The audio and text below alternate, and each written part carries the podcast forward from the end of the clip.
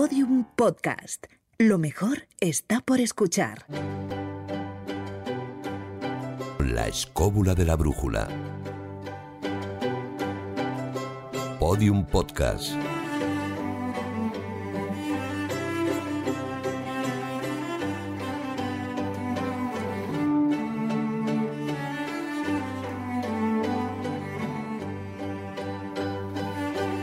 Entonces, David Sentinella, del tema del que vamos a hablar hoy, tú pilotas bien, ¿no? Se te da bien el ajedrez.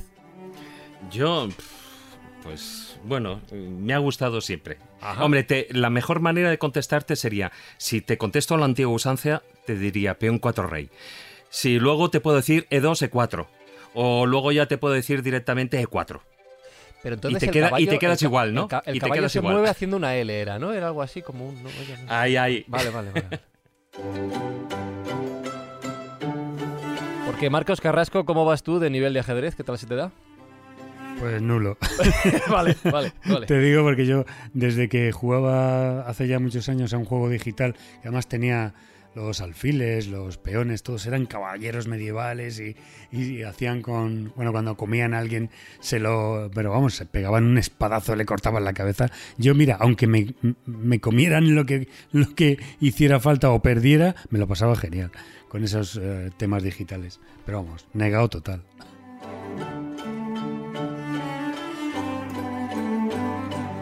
Me ha recordado esto Carmen Fernández. Yo tenía un tablero de estos digitales que podías jugar contra él. Yo siempre perdía, por supuesto. Eh, y de eso hablaremos luego, de la digitalización del ajedrez. ¿A ti qué tal se te da jugar a esto? A mí me da vergüenza reconocerlo delante de este plantel de jugadores, pero es que no tengo ni la más mínima idea de jugar. No te preocupes, Me pasa como a Marcos.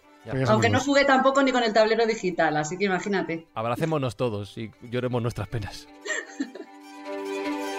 Carlos Canales, tú tienes pinta de que se te da bien el ajedrez. Pues eh, no. Vaya. La verdad es que jugaba mucho. Hubo una época, cuando tenía 12 o 13 años, hace siglos, que no sé por qué en el colegio jugábamos mucho. Y hubo una época que sí, que jugaba bastante. Luego lo dejé, totalmente abandonado. Y la vez siguiente empecé a volver a jugar era con, precisamente porque los Mac tienen un ajedrez tridimensional muy bonito, eh, que me ganaba siempre a los 3 segundos. Alguna vez en algún avión o algo así he perdido contra el, contra el ordenador, pero nada, superaba el mate pastor, pero pocos segundos más. Entonces, y no, la verdad es que nunca me ha, me ha llamado demasiado la atención. La verdad es que soy poco de juegos en general, ¿eh? La excepción única de niño era el parchís, ya le hemos dedicado un programa. Y no es que sea un juego muy intelectual, o sea que tampoco creéis que. ¿Tú pasas del jaque pastor, Jesús? poco más, no te creas, mi nivel es de principiante. Igual que yo. Yo cuando jugué bastante, bueno, bastante entre comillas, porque tenía mucho tiempo libre, era cuando hice la mili. Entonces, en ese ambiente bélico, yo creo que jugar al ajedrez para que se daba era lo oportuno, eran esas batallas incruentas. Ahí reconocí que el ajedrez no era lo mío y cuando terminé la mili, terminé también mis partidas de ajedrez. Bueno, Jesús, la de cervezas que yo me he tomado gratis eh, jugándomelas en la mili al ajedrez. Y al final acaba todo en lo mismo, acaba todo en lo mismo, todo. Bueno, escobuleros, no sé qué nivel tenéis, si sois nivel muy principiante como la mayoría de nosotros, bienvenidos a este programa en el que esperamos aprender mucho de ajedrez. Si, sois nivel, si sois nivel experto, por favor, en los comentarios de este programa, en redes sociales, podéis echar vuestras partidas, como David, ¿vale? E2, no sé qué, esto... Yo no me voy a enterar de nada cuando lo lea, pero si os hace felices, ahí tenéis nuestras redes escobuleras.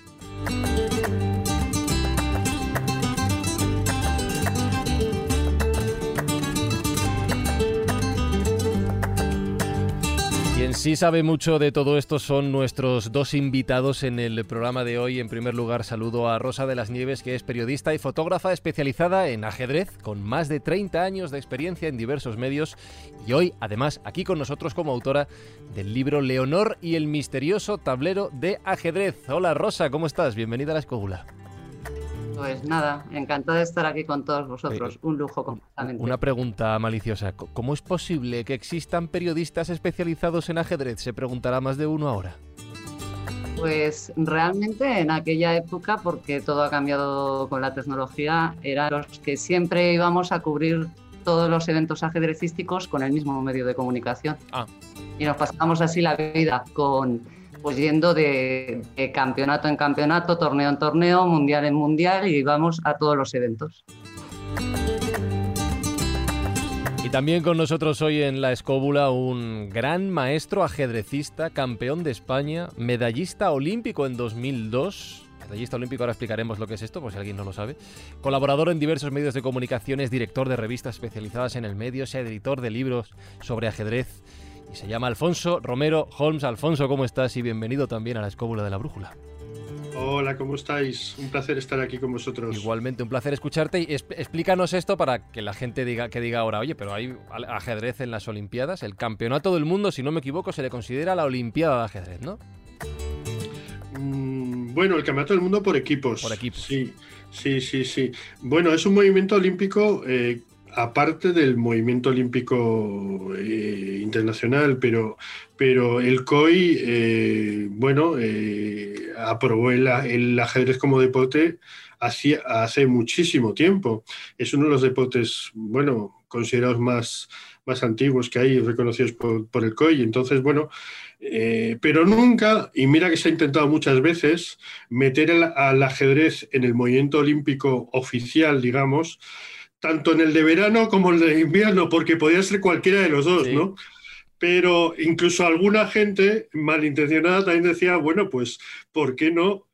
En el, eh, ya que no puede entrar en el, en el de verano, pues en el de invierno, ¿no?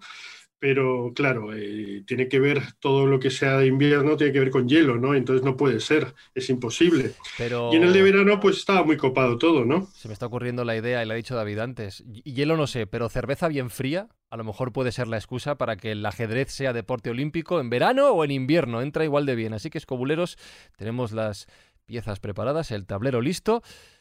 No sé cómo se dice, ¿cómo se dice el primer movimiento? Abrir partida, ¿no? ¿Cómo se dice? Abrir juego. ¿Cómo, cómo se dice?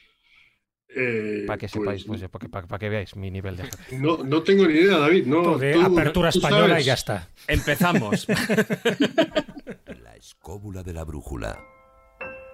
Un podcast para viajar a mundos inimaginables.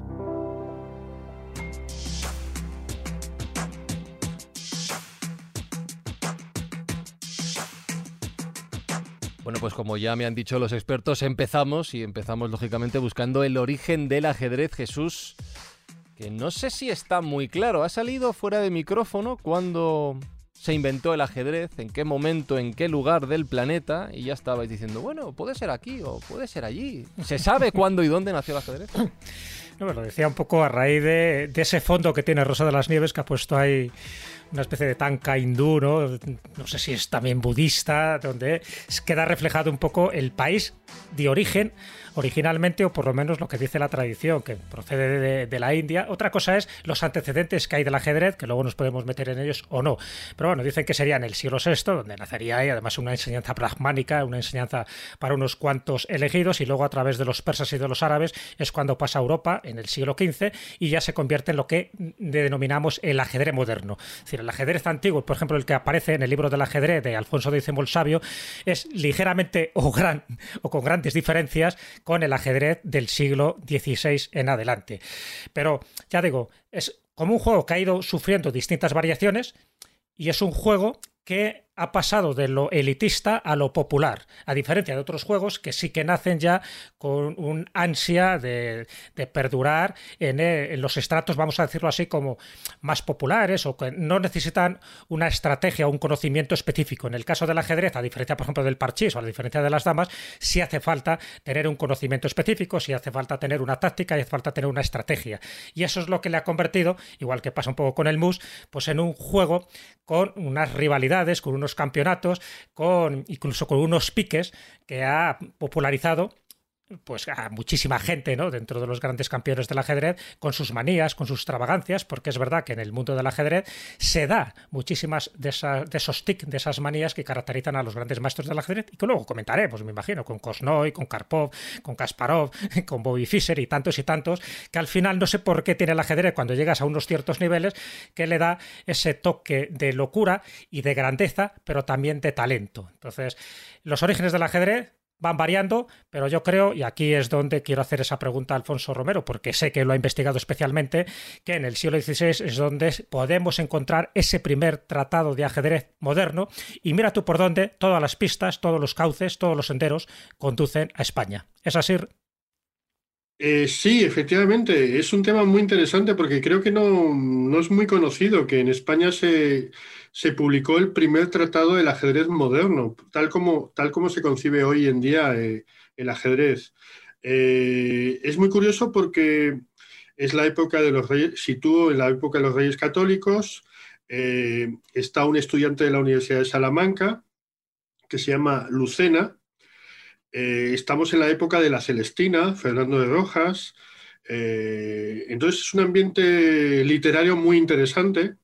Ambos son muy amigos, por cierto. Y, bueno, pues, pues surge ahí ese primer tratado del ajedrez moderno. Eh, la dama, tal como se, el movimiento de la dama, que es súper potente, súper dinámico, empieza en esa época. Y muchos han especulado, muchos especialistas han especulado con el tema de que, de que es un poquito en homenaje a la reina Isabel la Católica, ¿no? Entonces, bueno, eh, son, eh, son leyendas, son, eh, no hay nada confirmado, pero tiene mucho sentido porque pues tanto Isabel como, tenía tanto poder como, como Fernando, ¿no? Entonces, en aquella época, entonces, bueno, pues pues ¿por qué no dar un homenaje a ese, a ese poderío de la dama, ¿no? Hace, Verás, hace, hace unos años, Jesús, lo, mira, curiosamente lo hemos hablado antes de empezar el programa, yo escribí un cuento, que, que es un cuento que es, en realidad es la reconstrucción de una partida medieval, de una partida del siglo XIII. Entonces, cuando, cuando vi el, tablero, como se jugaba en el siglo XIII, la dama se llamaba Alferza, por cierto, no dama, con lo cual lo que has dicho de la reina católica es muy interesante, porque a Alferza le hacía el mismo emblema, el mismo, el mismo significado en femenino del que llevaba el, el estandarte o el, o el que eh, portaba el estandarte real en un ejército medieval, que es Alférez, que es donde viene la palabra. Bueno, pues es verdad que tenía un movimiento más corto, pero tengo entendido, no sé si me equivoco, que cuando se cambió y modificó la, el darle ventaja a la reina y darle fuerza para hacer más agresivo el juego, se cambiaron también algunas otras eh, eh, posiciones y movimientos para precisamente agilizar el juego y darle más agresividad. Eso también es cierto, ¿no? O sea, que coincidió más o menos en la misma época, que fue un intento voluntario de mejorarlo. Bueno, hubo, eh, en eso no estoy tan enterado, pero hubo la captura al paso, que es un, es, son nuevas normas de los peones, sí, y, el ahogado también sufrió cambios, porque antes el ahogado... Lo quería tocar luego porque hay una cosa, bueno, cuando ah. vayamos avanzando, que es el tema del ajedrez, de lo fantástico es para mí el tema del empate, de las tablas. Las reglas tan curiosas que tienen las tablas, que supongo que es una cosa que está claramente pensada. Bueno, es que el ajedrez me da la sensación que todo está muy no, pensado. Pero eso, a mí, yo creo que lo podemos hablar ahora porque a mí me interesa mucho esa relación, ya que estamos en el contexto histórico, entre el juego del ajedrez y los conceptos bélicos. El ajedrez no deja de ser un enfrentamiento entre dos pequeños batallones, si lo queremos ver así, con una estrategia, con una serie de figuras que tienen más o menos importancia. Habéis eh, eh, mencionado el contraste muy llamativo entre la reina y el rey. Eh, y me parece también muy interesante esto que creo que es bueno hablarlo ahora. ¿Cuándo gana uno, cuándo gana otro o cuándo brevemente, una cosa fascinante, hablo solo del empate, de las tablas, que es una cosa curiosísima que tiene el ajedrez. Por ejemplo, las tablas es la esencia del primero de los grandes juegos, que son las damas. En las damas siempre se empata, con lo cual las damas lo que te enseñan es a empatar, es el primer juego que conoce un ordenador, es el primero que aprende. Los ordenadores aprenden primero a jugar a las damas porque tienen que aprender a empatar. Bueno, el 3 en raya, yo creo que sería más Claro, eso, perdón, las 3 en raya, perdón, las 3 en raya, efectivamente, perdón. Entonces en las 3 en raya hay un empate eterno si los dos saben jugar bien, con lo cual es el paso primero es que no siempre tienes que poder ganar. Entonces, es curioso porque el, concepto de las tablas, en el caso del ajedrez, está humanizado, lo cual es una cosa fascinante. Porque tú puedes llegar a... A ver, a lo mejor se me ha olvidado un caso, pero para aquí para los tres expertos, que yo los tengo abajo, es curioso, tengo abajo los que sabéis jugar y arriba los que no sabemos. Es una cosa curiosa. Uno, por acuerdo común, se puede pactar las tablas. Y tú puedes llegar a un acuerdo en la mesa y decir, pues venga, empatamos. Dos, cuando ninguno tiene piezas suficientes para dar jaque mate. Creo que si tú no puedes dar un mate, tienes que llegar a tablas. 3. Si repites tres veces la posición, esto es curiosísimo porque quien lo apunta, si repites tres veces la misma posición de las piezas en el tablero, cosa que yo no conocía que me pareció curiosísimo. Cuarto, cuando un jugador sin estar en jaque, en lo que has comentado tú antes, lo del ahogado, no puede realizar ningún movimiento. O finalmente, cuando, y otra vez, alguien tiene que apuntarlo, cuando después de 50 jugadas nadie ha comido ninguna captura o capturado una pieza contraria. Eso es imposible, ¿eh? Eso es imposible. Claro, es imposible, pero, decir, pero, pero me parece interesante. Hombre, salvo que voluntariamente lo estés haciendo, que es provocar tablas, pero me parece que además estarías limitado a lo que estés moviendo el caballo de un lado a otro en la torre. Decir, pero que me parece Qué aburrimiento, por Dios. Claro, decir, pero que es curioso porque eso sí humaniza el juego. Decir, lo está convirtiendo en algo muy próximo a las relaciones humanas, donde existen factores que, eh, sin ser de azar, esto es curioso, es decir, luego hablaremos de azar en el ajedrez, que para mí lo más fascinante, la ausencia de azar, es decir, bueno, que uno se despista o algo así, pero eso no es azar. Entonces, ¿qué es lo que le separa de todos los demás juegos? El que el, azar no forma parte esencial del juego. Entonces, bueno, pues que en estos casos que los pactos, y los pactos o los acuerdos o los determinados elementos te obligan necesariamente a llegar a un acuerdo, a una tabla, un empate, me parece curiosísimo porque humanizan enormemente el juego y como decía Frank, sí la aproximan de nuevo al enfrentamiento humano, donde tú no tienes por qué ganar siempre. Puedes no, ganar o no perder, pues llega a una especie de equilibrio. La verdad es que me parece una cosa realmente curiosa. Esto es, la verdad es que es súper interesante, sí, David. No, no, no. A ver, eh, eh, eso tanto Alfonso como Rosa podrán comentar mucho mejor que yo, que ellos se llevan toda la vida. Yo llevé unos años en, en mi, como se dice, en mi tierna infancia y juventud. Pero sí es cierto que... Pero eh, David, di unos pocos pero intensos, o algo así, intensos. Bueno, eso es otra historia, ¿no? Pero fíjate, hay, hay unas normas. Mira, eh, el juego de ajedrez para mí es, independientemente de que es pura estrategia, es, es también es un juego de honor. Es un juego en el que em, existe, dentro de esa estrategia, existen las celadas, existen eh, entregas de piezas eh, con el fin de conseguir eh, un beneficio de, posicionamiento, etcétera, etcétera. Eh, luego también, e incluso, fíjate, tú no puedes, eh, hay un- una máxima en el mundo de- del ajedrez que es... Pieza, o, sí, pieza tocada, pieza jugada. Es decir, si tú tocas una pieza, la tienes que, la tienes que jugar, ¿no? Entonces, yo recuerdo, pues, que nosotros decíamos, eh, eh, cuando igual se te queda medio movida en, en- la casilla o lo que sea, teníamos que decir, no sé si se sigue haciendo, Alfonso o Rosa, lo de compongo, ¿no? Antes, antes hacía, ¿no? Hoy en día ya no... Nos, está en el límite de lo permisible. El, el compongo, ¿no? El compongo. ¿Hasta qué, hasta qué punto eh, te has equivocado y dices compongo en ese momento? No, no, hay que decirlo antes, claro. Hay que decirlo claro. antes. Entonces, yo recuerdo que si querías mm, tocar alguna pieza sin que, eh, sin que luego te vieras obligado a jugarla, pues tenías que decir el compongo, ¿no? Tú decías compongo, cogías la pieza, la ubicabas bien no se vale, y seguías. Sí, sí, exactamente. Es como no se vale, ¿no? Pero fíjate, eh, ¿hasta qué punto llegan casos de lo que estaba diciendo, que es un juego en gran medida de, eh, de- de caballerosidad, etcétera, que incluso ha habido en torneos a nivel internacional eh, jugadores, bueno, en la Copa del Mundo del 2011, no sé si tú creo que estabas por ahí, Alfonso, eh, el que, bueno, hay dos jugadores, el checo Navara y el ucraniano Moshenko, están jugando la, la partida y de repente creo que es el checo el que, em, bueno, toca la pieza sin, sin darse cuenta y el otro em, no le obligó no le obligó, eh, bueno, tocó la pieza, tocó el rey, exactamente, Ubi- ubicó, movió el rey eh, para colocarlo bien y, y el contrincante Monisenko pues no le obligó a llevar a cabo porque el otro em, em, enfrascado en sus pensamientos no, no se había dado cuenta de que, de que la había tocado. ¿no? Fíjate cómo fue la partida que a medida que fue avanzando la partida eh, y claro, si él, si él hubiese movido el rey en ese momento es que Te cargas tenía la partida, claro. la tenía perdida ya, por, no, no sé exactamente, pero la tenía perdida. Entonces, eh, la cuestión está en que la partida fue avanzando el- y el, el que habían movido la pieza, eh, este Navarra, pues eh, iba ganando. Y cuando ya la partida estaba ganada, entonces esa caballerosidad y le, entonces Navarra le dijo a su contrincante al ucraniano, ¿tablas? El otro se sonrió y dijo, ok, se dieron la mano. O sea, fíjate lo que es el juego, esa caballerosidad, que no siempre está, evidentemente, Sí, sí. ¿no? Pero, pero sí que es un juego, para mí es un juego en- entre caballeros y en el que, a pesar de la estrategia y de todo ese tipo de cosas, hay, hay, hay unas máximas que son fundamentales, ¿no? Luego hay 50.000 normas que algunas de ellas, Alfonso, pues son difíciles de entender, ¿no? Has puesto un ejemplo eh, muy curioso, ¿eh? porque, bueno, Rosa lo sabe perfectamente, es un juego donde saltan chispas, eh, aunque estemos en silencio, y, es, y, quizá por estar en silencio durante cinco horas hay eh, mucho tema psicológico, mucha lucha de personalidades, eh, bueno, y, encima siendo fotógrafa, pues lo, lo, lo, sabrás mucho mejor que, que nosotros mismos, ¿no?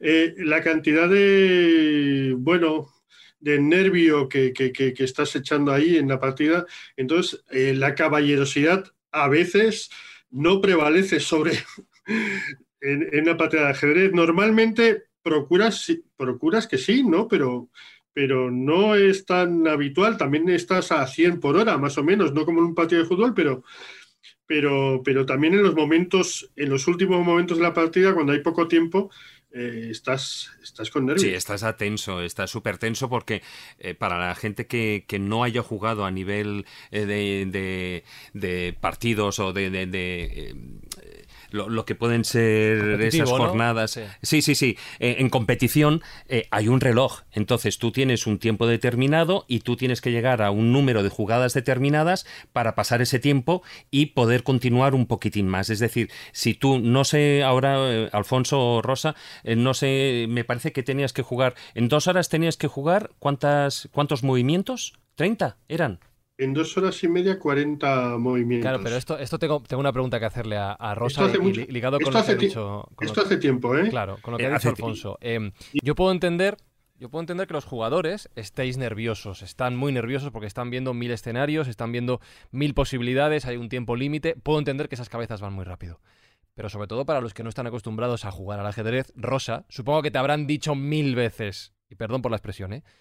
Oye, pero eso tiene que ser aburridísimo. Y tú como cronista y fotógrafa, ¿cómo percibes desde fuera, supongo que también hay pasión por medio en tu caso, pero ¿cómo percibes y cómo tratas de contar ese mundo interior que nos ha contado Alfonso, mientras que el resto lo que estamos viendo es dos señores sentados delante de una tabla quietos? Bueno, a ver, yo desde el principio que me metí en el mundo del ajedrez, eh, pues yo creo que le puse mi toque femenino y además eh, un poco de la parte de las energías que siempre han estado ahí conmigo, ¿no? Ciertamente yo observaba a los ajedrecistas y decía, Dios mío, mm, ¿cómo voy a hacer la enésima foto que hace todo el mundo de los dos ajedrecistas así pensando? Pues, pues, pues sí, bueno, pues es la típica, pero pues no es atractiva porque es lo que todo el mundo ha visto, ¿no? Entonces yo qué hice? Pues eh, empezar a tener relación con ellos y sacarles siempre del tablero. Pues me los llevaba a un parque. Mira, recuerdo ahora mismo, por ejemplo, Gelfand, Boris Gelfand no sé si, mm, si, a lo mejor Alfonso me puede puntualizar un poco cuando fue. Fue un invierno que estábamos en Linares y íbamos toda la prensa española con gripe, pero no estábamos afectados, estábamos normales, ¿no? Pues un poco constipados y ya está, pero teníamos la gripe. Total, que llegaron los ajedrecistas rusos y se pusieron malísimos que se morían con nuestra gripe, pero que se morían, ¿no? Bueno, pues eh, Boris Gelfand cayó malísimo y yo, por supuestísimo, le pedí hacerle una foto en la habitación del hotel con ahí el gorro puesto, la bufanda, el termómetro que marcaba casi 40 grados, el tablero al lado. Eh, pues claro, era una serie de imágenes que, que, que, que, pues que rompió un poco lo, lo normal, ¿no? De hecho, pues eh, realmente en cero coma, desde que me metí a ser fotógrafa de ajedrez, triunfé a nivel nacional e internacional con todas mis imágenes, porque por ejemplo en la Olimpiada de Manila, donde estaba Alfonso Romero, pues cogía la selección española, tanto al equipo femenino como masculino, y me los subía a la azotea de, de, del hotel donde estaban los columpios para niños y allí me puse a hacerles fotos, ¿no? Que también como anécdota de decir que después de 900 fotos yo ahí tirando con el carrete, dije, madre mía, ¿cuánto dura esto? ¿Qué pasa? Cuando quise mirar la cámara no había puesto el carrete, yo ay, me Dios, quería... ¡Ay, Dios! yo diciendo, Dios mío, oh my God. Y bueno, yo pues muy natural les dije, lo siento, no estaba el carrete puesto, son las cosas que pasan y no hubo ningún Repetimos. Nada, nada, nada. Yo creo que estaban encantados no con la sesión fotográfica, sino porque se estaban tirando por los columpios, ¿verdad? Allí en la azotea. Y bueno, pues la verdad es que les sacaba a todos, mm, Alfonso yo creo que, que, bueno, lo tiene que saber, sobre todo con la revista Hack, que bueno, y todas las que yo, en las que trabajaba, que sacaba a todos los ajedrecistas del tablero. Y bueno, y con las hermanas Polgar, pues sobre todo, ¿no? Porque, pues a ella me hinchaba hacer yo sesiones fotográficas de todo tipo, ¿no? Y, nada, porque si no realmente es un poco aburrido, hay muchísima tensión en un torneo, ¿no? se percibe, o sea, se pueden tirar ahí dos horas y tú estás percibiendo que hay una tensión tremenda donde no hay ni una palabra, ¿no? Casi no se oye ni la respiración, pero hay una tensión tremenda. Eh, observas las miradas, todo, es que lo estás percibiendo, ¿no? Y bueno, pues, es, una, es, una, guerra mental, ¿no? Claro, exactamente, es un combate ahí, ¿no? Y bueno, pues cuando, por ejemplo, pues eh, imaginaros, ¿no? Me acuerdo de la partida que hubo que se enfrentaba Judith Polgar a Gary Kasparov en Linares en el 94, pues ahí hubo un problema, de hecho, porque en uno de los movimientos bueno, a ver, es que Kasparov es Kasparov. Yo, por lo, yo para mí Kasparov es que es el más. O sea, a mí es que además me encantaba porque tenía una energía bestial. O sea, mm, ya podías estar hablando de cualquier cosa, multitud de personas allá a lo nuestro, que de repente notabas un ciclón de energía y todo el mundo nos parábamos y era él. Claro, Alfonso me dirá, qué exagerada, pero bueno, yo digo como yo lo vivía, ¿no? No, no, no, me parece... De verdad, espectacular. lo que has dicho. Sí, sí, o sea, era un hombre, bueno, es un hombre espectacular, o sea, a mí me impresionaba, a mí me, a mí me atrae mucho el tema de las energías, bueno, pues como vosotros. Hombre, además es que se notaba mucho la diferencia entre él y Karpov. Sí, sí, no, por supuesto, Karpov. Parecía un robot, Uno, uno del régimen y el otro. No, no, es que Karpov parecía un robot. Karpov, no, yo ojo, que yo, dentro de la, la, la relación que podía mantener con los ajedrecistas hombres, ¿no? Porque ahí había mucha diferencia entre ajedrecistas hombres y las hermanas Polgar, porque pocas ajedrecistas más había, ¿no? Bueno, sí, la China Si Jun y tal, ¿no? Pero bueno, em, con Karpov, pues era una relación la que yo tenía muy cordial, pero era muy plano a nivel energético, hablo ahora, ¿eh? Em, Kasparov era, Dios mío, era un ciclón, o sea, era, madre mía, ¿qué ha pasado por aquí? no? Era maravilloso, sinceramente. Bueno, total, que tenían, que, tenían un enfrentamiento bastante importante, Judith Polgar con él, y la verdad que Judith iba ganando. Entonces eh, Kasparov hizo un movimiento y rectificó en milésimas de segundo. Y claro, pieza tocada, pieza movida, evidentemente. Nadie, o sea, todos nos quedamos así mirando, todos, y todos nos callamos en ese momento. claro, por Dios, es Kasparov. Mira, este es para Hola, es Kasparov. ¿Cómo le vamos a decir nadie nada? Bueno, yo menos que nadie, ¿no? Pero bueno. Una pregunta, una pregunta. ¿Tú estabas ahí? Sí, sí, sí, yo estaba ahí. Yo me comí todos los torneos de Linares. Vale, yo bueno, yo tengo que decir que no aguanté tanto como tú. Ni siquiera yo como profesional puedo, podía eh, eh, comerme todos los torneos, porque no, no, no, no. Era, a veces iba y a veces no, ¿no? Eh, pero yo no estuve ahí y lo que yo sé, lo que yo creo que sé, es que fue, como ya has dicho, milésimas de segundo. Prácticamente yo creo, como jugador que soy, creo que ni se dio cuenta de que es que no solo es, tocar la, pieza, sino eh, algo que no, que, no, que no habéis dicho, Carlos, dejarla en la casilla también. Claro. Vale, entonces la cuestión era si lo había dejado en la casilla o no. Y uh, parecía que había mucha duda en ese tema, ¿no? Sí, bueno. Y, finalmente sí que la había dejado, como se demostró en un vídeo, que supongo que vas a hablar de ello. O sea, que ya ha llegado el bar al ajedrez, lo que me faltaba. Sí, sí, sí. Iba a decirlo yo también. y, lo, peor es, que el bar que, que nada. cometió otra injusticia. Claro, exactamente. Entonces, nadie, o sea, todos nos quedamos en shock porque, a ver, es que es Kasparov, ¿no? O sea, y muy mal por parte de todo el mundo, evidentemente, ¿no? Eh, porque a ver, tampoco te lo esperas en ese momento, ¿no? De que haya en milésimas de segundo puesto la pieza en un sitio y luego rectifique, ¿no? Y claro, Judith, la pobre, mm, que era un amor, y es un amor de chica, ¿no? Em, pues se quedó mirando al árbitro, a Carlos Falcón, como diciendo, perdón, es que ha movido la pieza, ¿sabes? Y Carlos Falcón tampoco hizo nada. Entonces, bueno, Judith, eh, cuando finalizó la partida, estaba absolutamente desconsolada. A mí me dijo que ya tenía la partida ganada. Kasparov estaba con un cabreo del 97 porque dijo que él no había rectificado ni nada. Y, que, y luego ya, cuando ya se vio, como decía Alfonso en el vídeo, pues que fue en milésimas de segundo, ¿no? Él dijo que si la hubiese puesto donde la puso al principio, pues habría perdido la, la partida. Entonces, pues, Pues sí. Pero esto demuestra que es un juego elegante. Imaginaos eso en una escena de fútbol, estarían pegando No, gritos. hombre, imagínate. Tertulias una semana. No, ¡Árbitro! Claro. haga algo aquí. No, eso Se montaría uno. Carlos, porque si la ha tocado la tiene que dejar ahí. ¿Qué pasa? Que no podía Claro. perder menos. Primero Casparo no podía perder contra nadie, pero menos contra una mujer. Tengo, tengo la sensación de que. O ese machismo, Pero ese Ahora machismo hablaremos, ahora hablaremos de ello, pero tengo la sensación de que ¿sabes- cualquier sabes que comparación. Finalmente Judith Polgar, Sí. bueno, Sí, sí, sí, habla, Alfonso. Judith Polgar ganó a Kasparov una partida, ¿no? Sí, Esto fue después, me parece, ¿no? Sí. Decía que tengo la sensación de que cualquier comparación que se haga aquí en adelante, así que las voy a evitar, entre ajedrez y fútbol, no va a salir bien, no va a salir bien.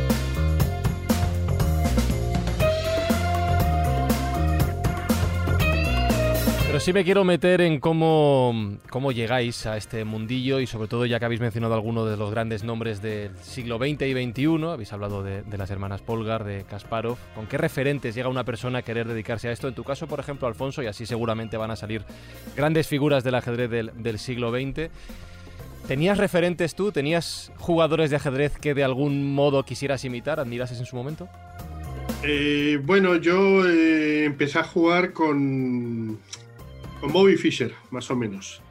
Cuando Bobby Fischer era campeón del mundo, yo empiezo a jugar. Entonces, bueno, pues obviamente eh, Bobby Fischer, ¿sabes lo que significó? Significó que un boom era, era, era bestial, porque él solo, sin asistentes, sin analistas, sin, sin nadie que le ayudara, como, como el como los jugadores soviéticos que tenían toda una serie de, eh, ayudantes, eh, entrenadores, etcétera, etcétera, era, era todo encaminado a que un campeón del mundo fuera soviético, porque, porque eh, no nos olvidemos que era la época de la Guerra Fría y eh, Estados Unidos y, y la Unión Soviética estaban, estaban Y en aquella época, Alfonso, eh, tras el telón de acero estaban mm, prácticamente los mejores jugadores del mundo y además es que se les preparaba exclusivamente para ello. Tú lo sabes. Sí, bueno, el ajedrez. Igual era- que se hacía con la gimnasia, por ejemplo, femenina, ¿no? Por ejemplo, por ejemplo. Claro, era un poco paralelo a lo de la, toda la escalada esta espacial que había, ¿no? Había- Dentro de la Guerra Fría había como dos frentes, tanto en Estados Unidos como en la Unión Soviética, que intentaban ganar. Uno era el frente de a ver quién llegaba antes pues, a la Luna o quién llegaba antes, en fin, a colocar el primer satélite artificial, y la otra es quién ganaba en, cu- en- en- en la mente, es decir, la superioridad intelectual. Y por eso hay en ese sentido los soviéticos parece que se esmeraron muchísimo más hasta que llegó Bobby Fischer y rompió la baraja. El niño terrible del ajedrez le llamaban. Sí, claro, pero es que fue una casualidad. Lo de Bobby Fischer fue, mm, digamos, salió de la nada. Eh, Estados Unidos no preparó nada. No, no fue una lucha premeditada de Estados Unidos contra el, el sistema ajedrecístico soviético, sino fue fruto de una completa casualidad, ¿no? Entonces, entonces eso tiene mucho más mérito. Bobby Fischer, como digo, eh, eh, fue al Mundial eh, con, con Spassky en 1972 con un cura, que era gran maestro, pero era un cura, y poco le iba a servir de ayuda a él, mientras que Spassky iba con cinco o seis analistas. Entonces, bueno, con eso os lo comento todo, que, que- que el tipo estaba desasistido completamente, ¿no? Era la partida del siglo, ¿no? La llamaban, esa partida de 1972, aunque bueno, como partidas del siglo conozco por lo menos cuatro. que hubo. Claro, eh, luego, pues Kasparov Karpov también fue súper emocionante, ¿no? Yo, lo- yo lo que veo, hablando un poco de campeones del mundo y Kasparov, eh, Fischer, Karpov, que han sido tres de los cuatro más grandes jugadores del mundo, yo pondría en el cuarto, en el, en el listón, en, el, en este listado a- al, al actual campeón del mundo, que es, que es el noruego Magnus Carlsen, que es otro jugador que salió de la nada, porque en Noruega no había afición al ajedrez hasta, hasta que llegó él, ¿no? Entonces, bueno, pues eh, es curioso porque los tres están muy ligados en el tiempo, ¿no? Eh, Fischer primero, Karpov y Kasparov.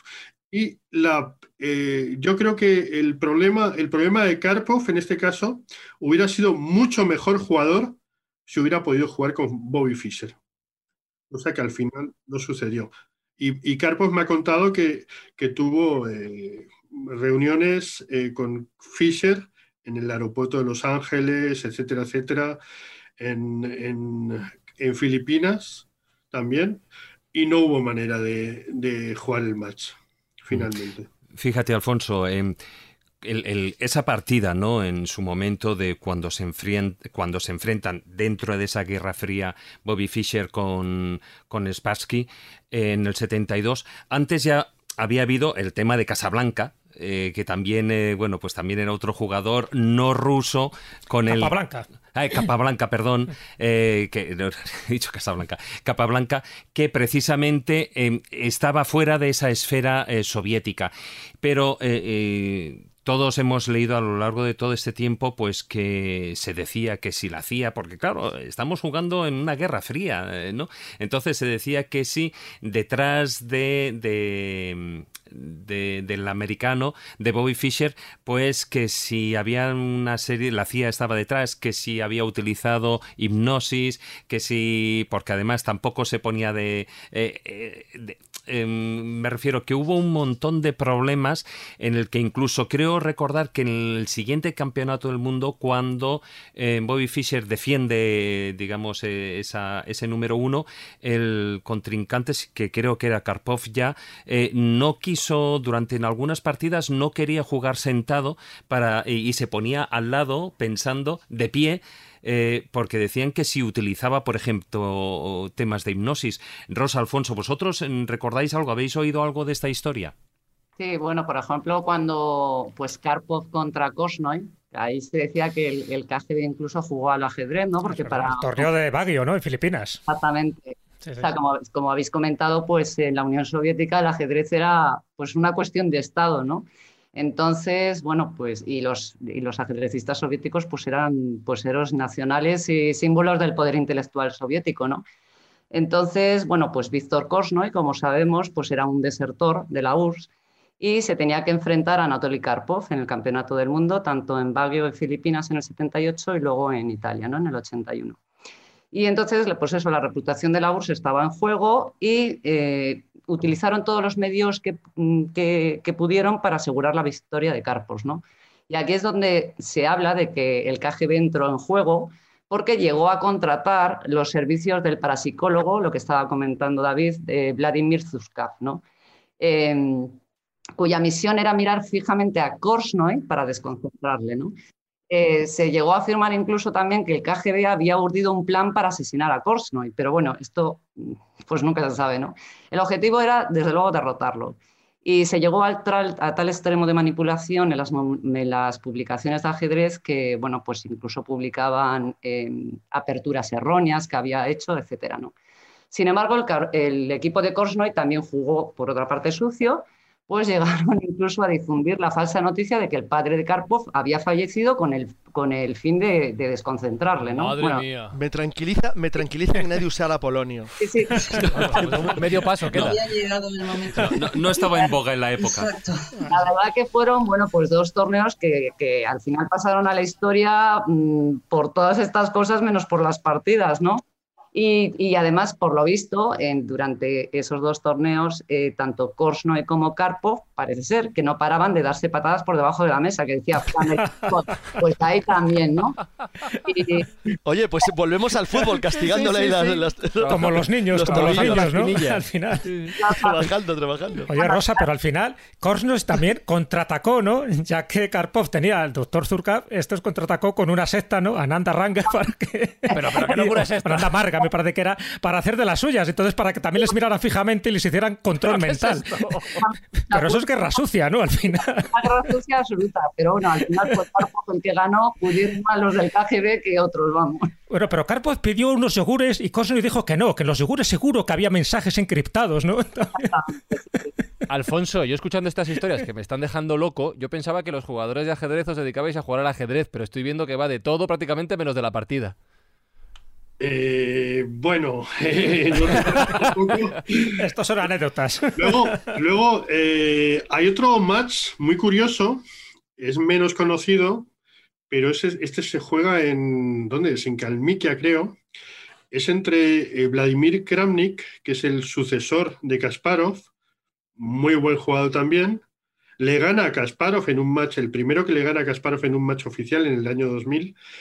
Eh, y entonces, eh, bueno, creo que se pasó un poquito porque no le dio la posibilidad de defender el título a Kasparov eh, y consiguió perpetuarse un poquito, digamos, en el, como líder del ajedrez mundial y consiguió finalmente que Kasparov abandonara el ajedrez francamente. ¿no? Bueno, Kramnik era muy buen jugador y jugó, defendió el título mundial contra Topalov. Y ahí pasó de todo también.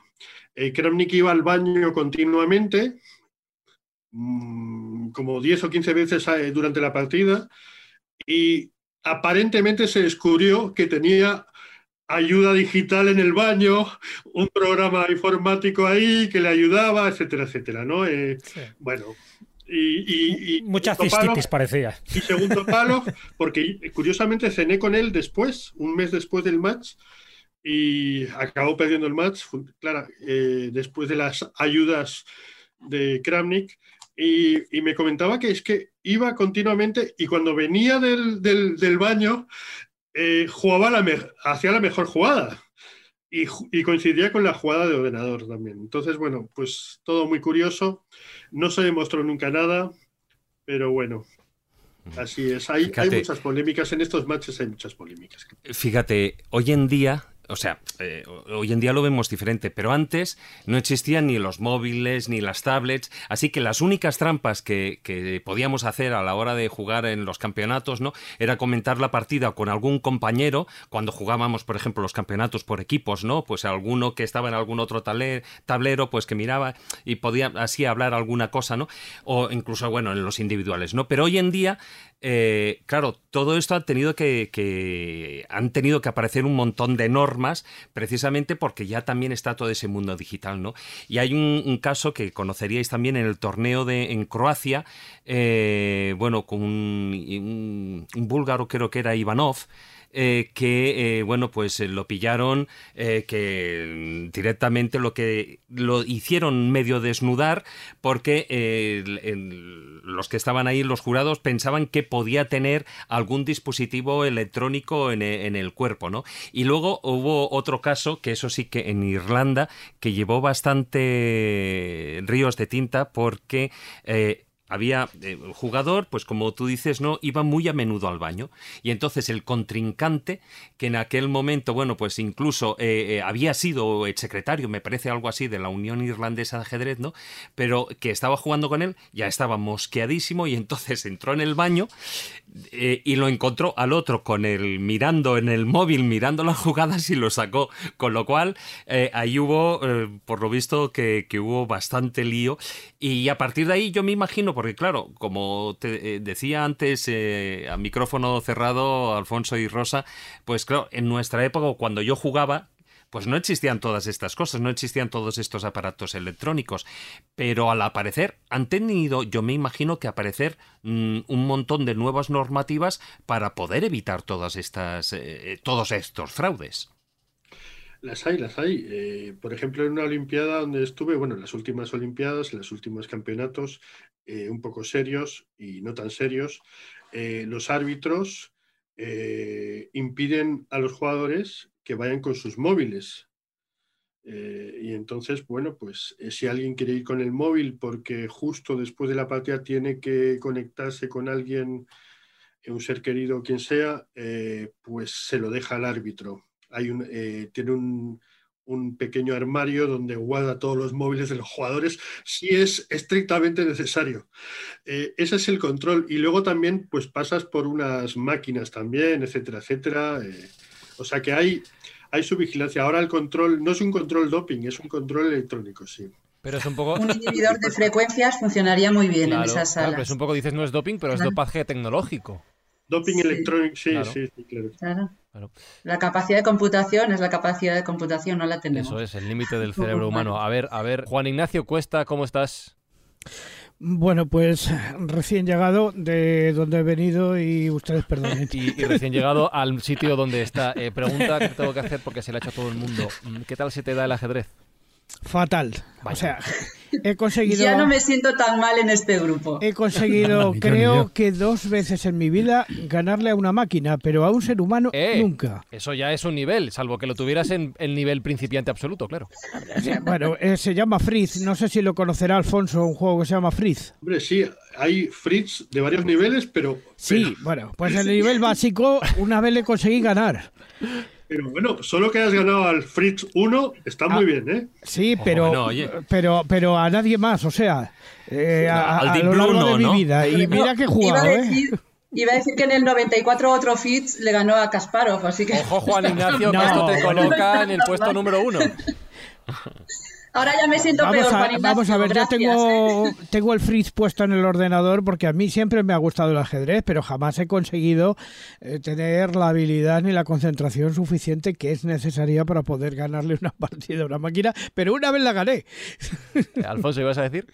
Sí, iba a decir, eh, hablando del tema de las máquinas, de los módulos informáticos, de los orden- del tema de los ordenadores aplicado al ajedrez, sabéis que, obviamente, eh, todos sabéis que Kasparov perdió con Deep Blue. Eh, estamos hablando de los años Eh. noven- finales de 96. En el 96, ¿no? 96-97. Bien. Y entonces, eh, bueno, obviamente IBM subió en la bolsa, eh, subió muchísimo. Eh, No sé, no sé qué pasó, si es que Kasparov se dejó perder porque quería, quería el, el más revancha. No sé qué hubo ahí, no, no, no lo sabremos nunca. Eh, la cosa curiosa es que eh, Deep Blue nunca le concedió esa posibilidad. Muy bien, pero el precursor de ese tema fue una máquina que se llamaba el turco.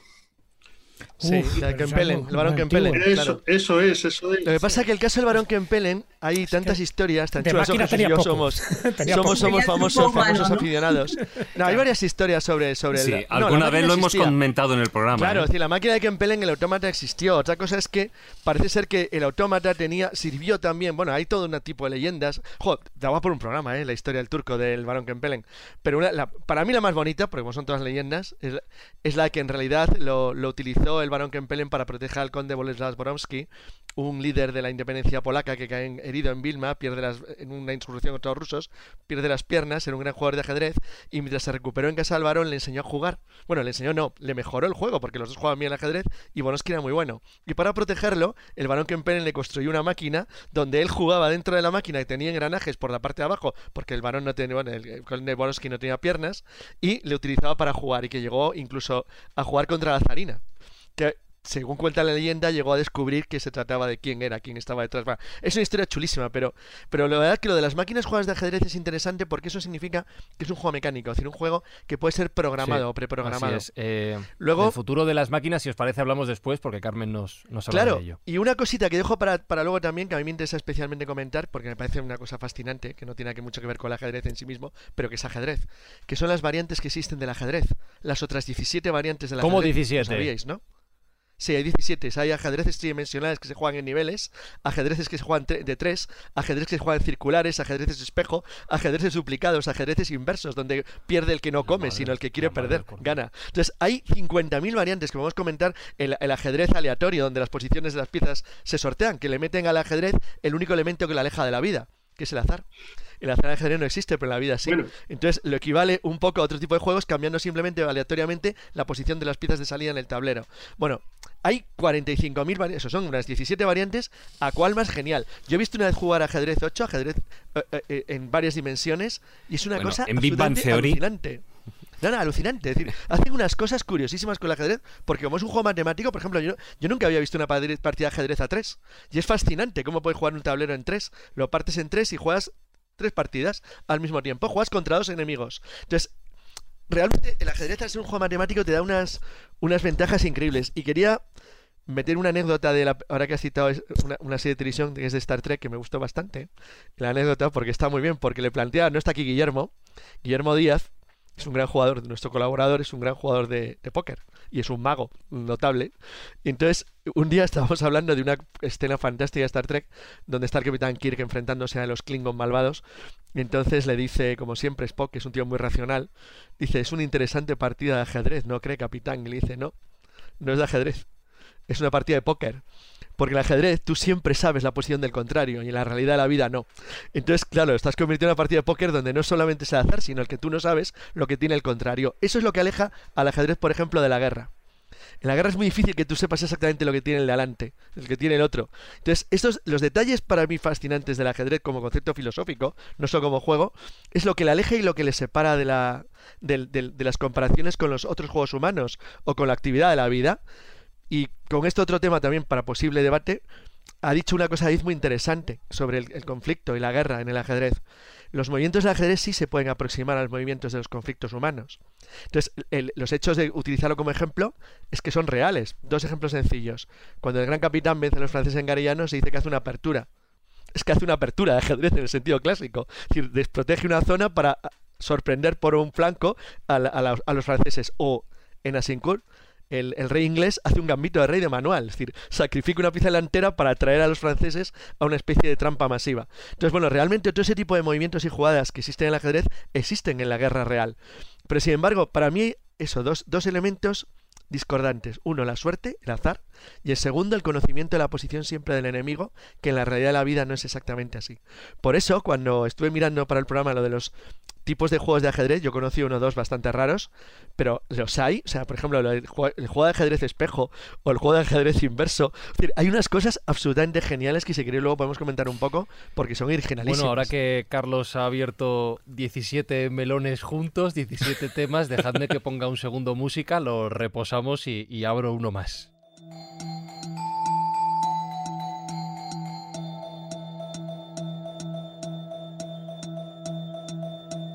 En realidad voy a recuperar un tema que quedaba antes pendiente con Rosa, y es que hemos hablado de grandes ajedrecistas y prácticamente la mayoría, bueno, ha habido tres excepciones, la mayoría son hombres.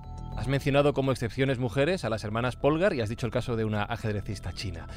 Y habéis apuntado, y es por lo que te quiero preguntar, Rosa, por tu opinión y después también por la de Alfonso, el ajedrez, voy a decir dos matices. ¿Es un deporte de hombres o el ajedrez es un deporte machista? Lo que ha sido el ajedrez hasta ahora. ¿Tú consideras alguna de estas dos variantes, Rosa?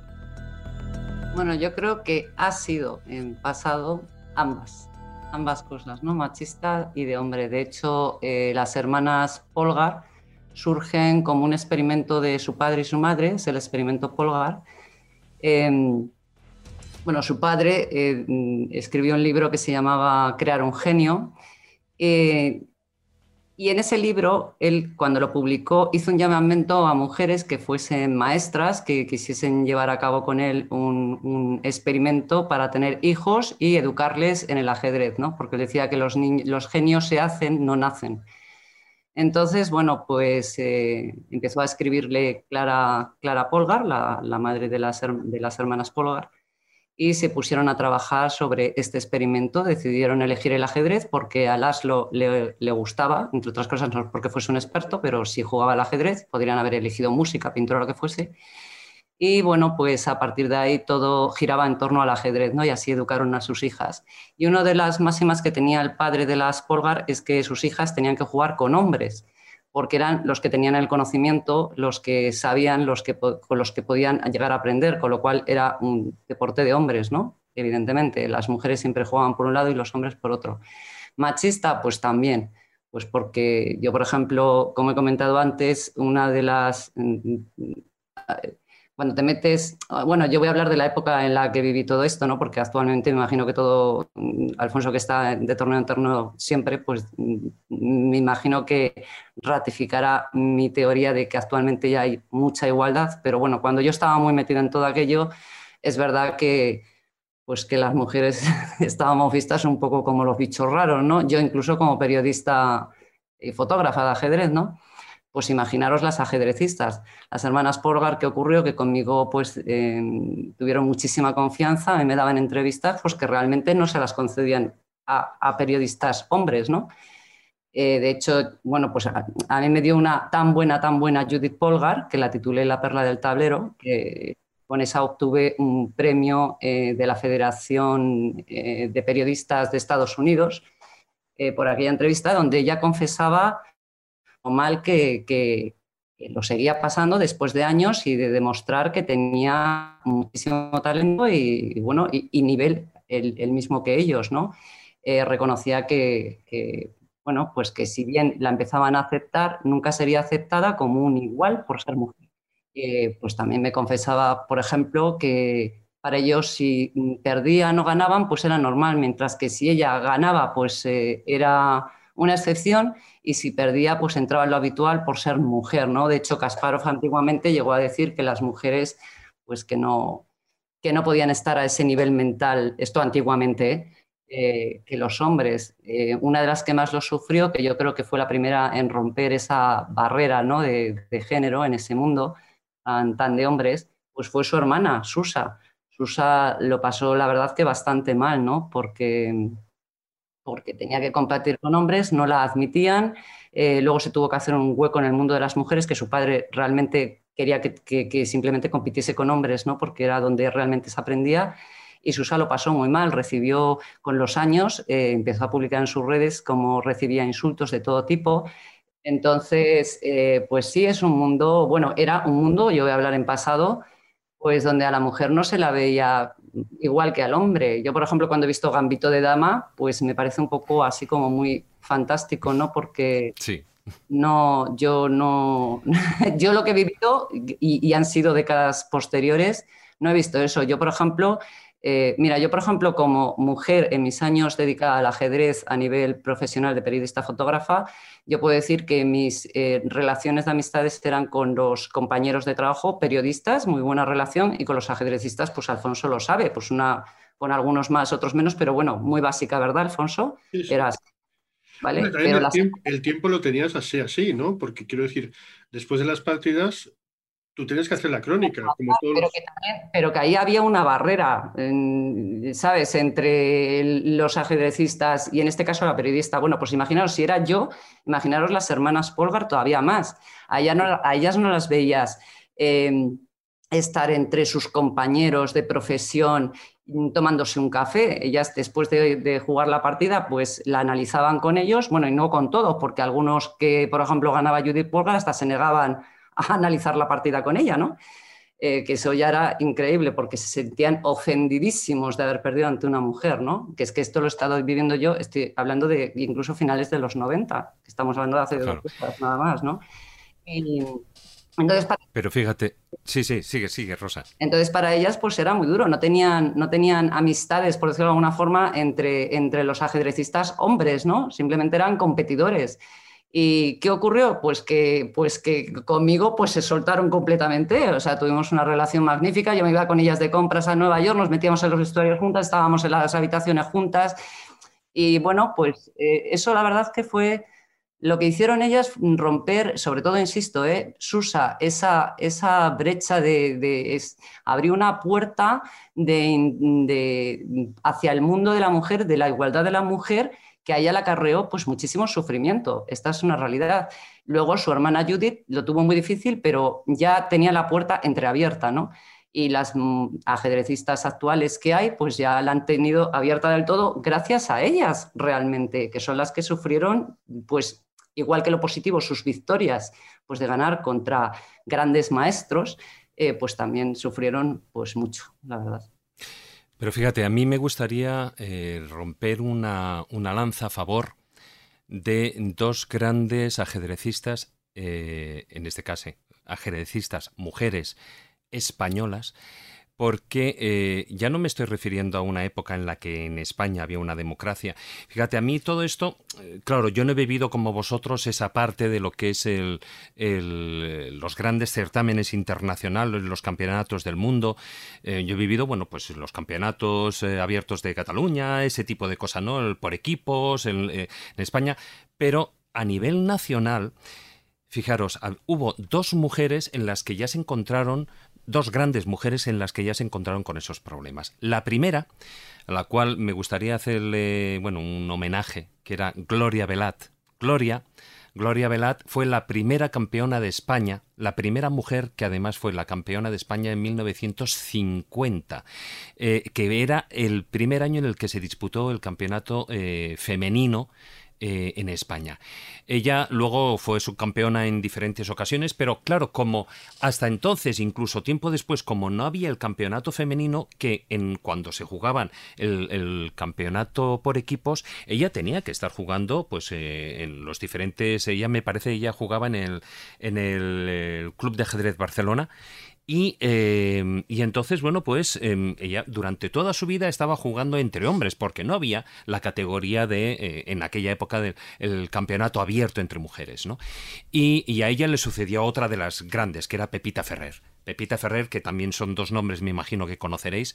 Pepita Ferrer, además que yo creo que... Em, quien llegó a ser campeona de España durante ocho, eh, en ocho ocasiones, igual que creo, si no me equivoco, que el máximo en, el caso masculino, eh, que es Illescas, si no recuerdo mal, que también son ocho ocasiones.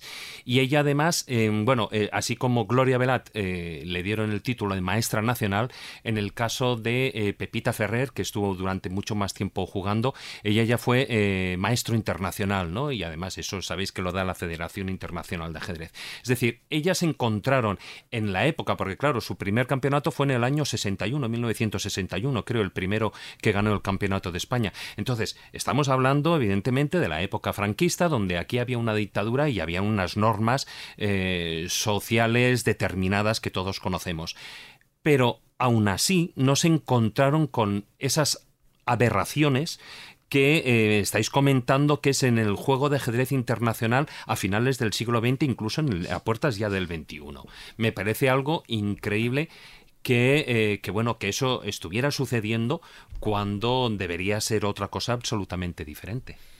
Bueno, comentaba Rosa que esto es algo del pasado. Yo hace poco he leído una noticia que, por cierto, veo que se reitera cada cierto tiempo, que la campeona mundial, que es Ana Mutichuk, que es una campeona ucraniana, se negó a competir en Riyadh, en Arabia Saudí, porque la obligaban a llevar una determinada túnica, aparte del velo, y ella, pues, siendo coherente con sus principios, dijo que no iba y por lo tanto perdía esos títulos. Yo no sé hasta qué punto esto es una leyenda urbana, porque yo lo he visto en el 2017, lo he visto también hace unos meses. Es como que una noticia se va reiterando. ¿Conocéis algo, Alfonso Rosa, de esta noticia? Yo la verdad que no, no, no, no sé qué decirte. No es la campeona del mundo, ¿no? Actualmente creo. Y bueno, hablaban un poco de la campeona del mundo en ajedrez rápido y relámpago. Sí, vale, vale. Claro, esos son los tres minutos, ¿no? Se, negó a ir a, esos campeonatos. Sí, ya, ya pasó en el hace unos años también. Sí, sí. Eh, yo no sé, desde luego, a nivel de marketing le ha ido muy bien, te lo aseguro.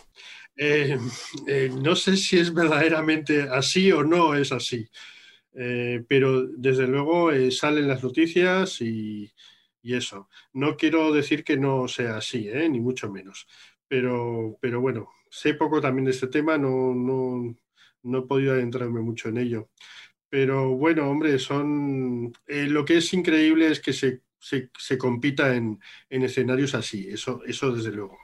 ¿No? Eso sí que es, que es increíble porque no hay excusas para eso.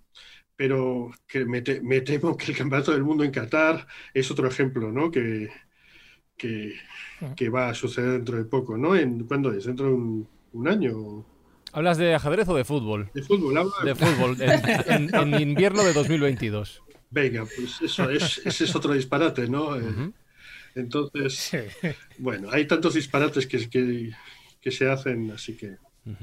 Oye, Rosa, ahora que has hablado de las hermanas Polgar y tuviste esa intimidad para contar, en fin, miles de cosas, ¿cómo sentían ellas, no sé si hablaste con las tres hermanas o especialmente con Judith, cómo sentían ellas el ser objeto de un experimento científico hecho por su padre que estaba obsesionado con que fueran campeonas del mundo? ¿Cómo lo llevaban? ¿Tenían algún tipo de resquemor? ¿Había algún tipo de complejo, de trauma? Nada, nada, nada, muy bien. De hecho, en una de las muchísimas entrevistas que les hice a ellas, eh, yo la verdad que tenía relación con las tres y además con la madre, ¿no? Nos llevábamos muy, muy bien todas, ¿no? Las cuatro, eh, no, las cinco.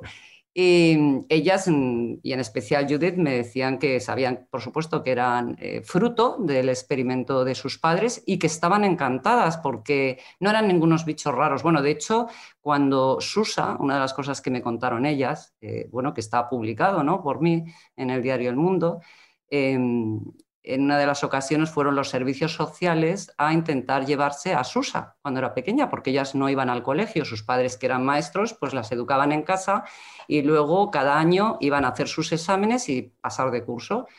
Em, porque ellas no solamente eh, jugaban al ajedrez en casa, no solamente aprendían eso, sino que eh, pues practicaban deportes como tenis de mesa, eh, otro tipo de, de deportes, salían a correr, eh, tenían una alimentación muy sana, mm, mm, hablaban seis idiomas, bueno, hablan seis idiomas, ¿no?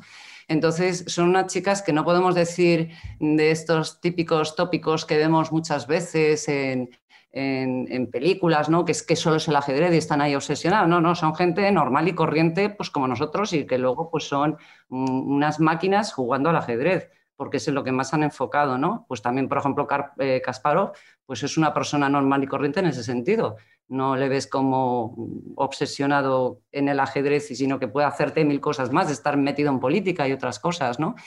Eh, entonces, las hermanas no tenían ningún problema con haber sido objeto de un experimento, al contrario, estaban encantadas porque vieron pues todo, todos los beneficios que, supusieron para ellas, ¿no? Y no perder tiempo en la vida yendo a una escuela, porque como decía el padre, los niños entran muy contentos en septiembre, en Navidades ya no quieren ir, que cosa que es cierta, ¿no? Absolutamente.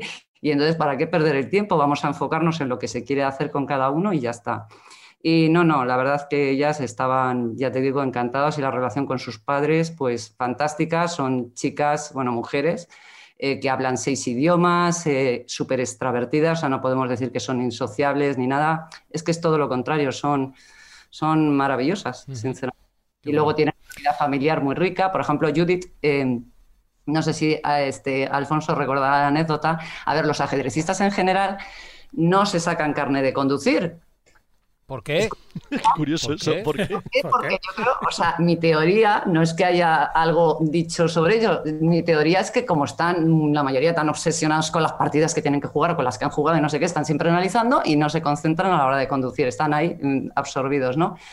De hecho, Ivanchuk, no sé si se acuerda Alfonso, se sacó el carné y se contó la, anécdota por, vamos, un montón de veces de cuando entró en una rotonda y se puso a dar vueltas y vueltas y vueltas y vueltas porque se puso a pensar en su partida y, y se olvidó de todo de la vida, ¿no? y no encontraba la salida. has, mencionado, a Ivanchu, que es un caso muy particular. Bueno, Ivanchu, que es que era espectacular. Bueno, total, que Judith, con 22 años, sí que se sacó su carnet, que me lo contó y estaba encantada porque decía que además quería sentir esa libertad de tener su vehículo y esa autonomía y tal. Y, es que es normal, se, o sea, es una chica pues, pues, pues, digna de admiración, ¿no? igual que sus hermanas y se echó novio, un veterinario, porque además Judith era una apasionada, en eso coincidíamos muchísimo de los animales. Y, de hecho, cuando era pequeñita ponía un peluche que era un leoncito, lo ponía al lado del reloj eh, cuando iba a jugar, porque era como su talismán, ¿no? ¿No tendría algún elemento mecánico dentro del, El pinganillo. Por lo que estáis contando a saber que tenía el leoncito ese peluche. Era su leoncito, ¿no? Porque a ella además le encantaba. Sí, Ahí transmitiendo. Rosa, una, cuestión. Eh, Rosa, una cuestión que, creo que has hablado y, y, por ejemplo, del mismo modo que un ajedrecista, esto es que de repente me ha venido a la mente, o, por ejemplo un poeta está pensando un poema y está a la, cocina haciendo su vida cotidiana o un, o un músico le vienen las partituras, es capaz de imaginarse una partitura y componer cuando está conduciendo o sube a un autobús. Eh, el ajedrecista, eh, me imagino yo que eh, organizará partidas y movimientos en su mente y esto, por una parte, esa gimnasia le puede hacer mejor persona, mala persona, un despistado de narices o ¿Cuál es el producto? O depende, como me dirás, que hay gente pato y puede ser que hay diferentes como somos cada persona igual. Bueno, yo creo que eso puede hablar más eh, evidentemente Alfonso que es ajedrecista. Yo desde mi punto de vista no te hace, mejor ni peor persona, simplemente pues estás absorbido por algo que te encanta y ya está, ¿no? Te, te metes ahí a saco, ¿no? Y te olvidas de lo demás, pero no, ni mejor ni, ni peor persona, te hará pues mejor o peor ajedrecista, pero ni siquiera tampoco, ¿no? O sea, es que estás simplemente ahí embuido y absorbido nada más, ¿no? Sí, dando vueltas a la rotonda. Me, me refiero, Rosa, a lo que es... Banchuca y dando vueltas, dando vueltas, pensando en lo suyo y venga girando y claro. pues, eh, está, está muy bien que traslademos, yo creo, la pregunta a Alfonso. Alfonso, ¿sueñas con sí, ajedrez? ¿Ves partidas en el aire? ¿Ves como los números de Matrix? Claro, ahí, ahí cada uno es cada uno es como es y efectivamente tú eh, ves, ves que hay personas que están mucho más absortas por el, absortas por el ajedrez, ¿no? Que otras, ¿no? Eh, acaba la partida y estás pensando en, en, dónde estás. Eh, bueno, también el ajedrez permite el análisis de las de las partidas es un, es un elemento muy normal, ¿no? Entonces, durante, depende de la persona, uno le dedicará eh, las cinco horas siguientes, otro tres horas y otro media hora y ya está, ¿no? Pero es normal, es normal dedicarle algo de tiempo donde te has equivocado, donde podías mejorar, como, eh, como en cualquier eh, competición deportiva, ¿no? Como en Pero cualquier claro, trabajo.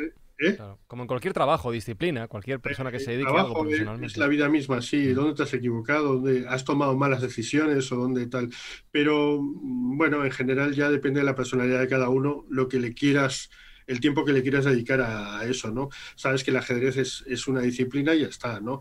Eh, para Kasparov, pues es mucho más importante. Para, en fin, eh, depende de, de cada uno, ¿no? Es un poco particular el tema, ¿no?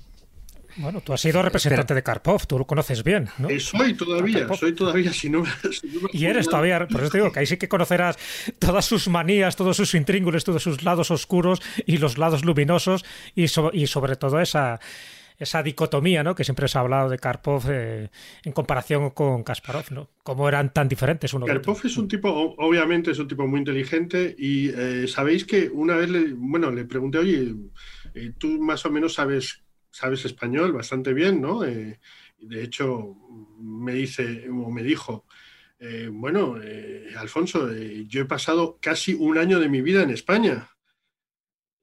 Claro, porque eh, ha venido a Linares no sé cuántas veces, ha venido a, jugar exhibiciones no sé cuántas veces, torneos en Dos Hermanas, en, en Salamanca, en, en Madrid. Eh, ha pasado, me decía hace, hace unos años, he pasado un año de mi vida, ¿cómo no voy a saber español? Eh, sí, lo que pasa es que, hombre, yo creo que le da un poquito de, de vergüenza hablar en español, pero lo hace con, con determinados amigos, lo hace con- en, intimidad, lo hace. Y de hecho, eh, en eh, conferencias de prensa, en ruedas de prensa, eh, él permite que se le haga las preguntas en español y no hace falta ni traducirle. O sea, él, él lo entiende perfectamente. Lo que sí quiere es que cuando él eh, responde en, inglés, sí quiere que se le traduzcan, ¿no? Él no quiere hablar en español, ¿no? Eso es, es una, es algo que, que sucede, pero, pero bueno, eh, ¿hasta qué punto Kasparov, eh, Karpov, por ejemplo, es eh, diferente, muy diferente a Kasparov? Pues claro que sí, él, él, eh, los nervios los lleva dentro, pero, pero los expresa de otra manera, diferente, ¿no? Como decía Rosa, Kasparov es pura energía, Karpov la energía la tiene dentro, ¿no? Son dos maneras mm, de enfocar las cosas, como en la vida misma, ¿no? Al hilo de lo que de la pregunta que le habías hecho que ha contestado Rosa de qué es lo que te hace mejor el tema de las rotondas y todo eso. Yo recuerdo a nivel de anécdota que yo decía que eh, yo me tiraba todos los viajes en metro cuando los fines de semana eh, me desplazaba, bueno, íbamos con mi padre, íbamos al, al Camp Nou a ver el, el- el Barcelona cada 15 días, o yo me iba hacia ahí para, para jugar, para hacer el deporte y tal. Y yo recuerdo que el, lo que era el tránsito en el metro, mi padre y yo jugábamos una partida. ¡Ojo! Eso ya es mucho nivel, Y ¿eh? tú lo sabes, Alfonso y Eso exige Rosa, que ¿eh, eso se hacía. No, no, no. A ver, a ver, primero, porque hay unas estructuras hechas, unas aperturas, etcétera, en el que tú puedes jugar. Y tú puedes eh, si tú te sabes, ¿no? pues hasta la jugada 20 o, o, bueno, si no hay muchos cambios, porque hay variantes, etcétera, ¿no? Tú puedes empezar y dices, bueno, pues voy a hacer la apertura española o la italiana o esto, o me voy a jugar la Larsen, que son un, yo qué sé, o, o- depende. Y a partir de ahí, pues, pero yo recuerdo que íbamos en el, en el metro y yo es que soy de la, de la antigua escuela, ¿no? Y entonces íbamos, eh, peón 4 rey, peón 4 rey, caballo 3 alfil rey, caballo 3 alfil dama. Em, a ver, eh, alfil 5 caballo, uy, viene, va por la española, no va por la italiana. Entonces íbamos así y la jugada, y entonces, claro, a medida, las 10, 15 primeras jugadas eran bastante fáciles de entrever, pero a partir de ahí la cosa ya se complicaba. Y tú tenías que tener el tablero ahí en, en la memoria, o sea, como como, si lo estuvieras viendo y entonces pensando en las jugadas que podías hacer. Eh, ¿Cuántas veces habéis jugado así, Alfonso Rosa? Bueno, eh, contesto yo. Yo a veces en, eh, con colegas en viajes en coche, pues claro que lo haces. En viajes en tren, pues sí, ¿no? es normal. Lo que pasa es que, bueno, yo también en ese sentido yo me despego un poquito, soy más despegado del ajedrez, ¿no? Eh, procuro ver, mm, hay mucho interés en otras cosas, entonces eh, tratas de aprovechar el tiempo en, muchísimas otras cosas que son muy interesantes ah, también. Hay más vida, ¿no? Hay más vida fuera del ajedrez.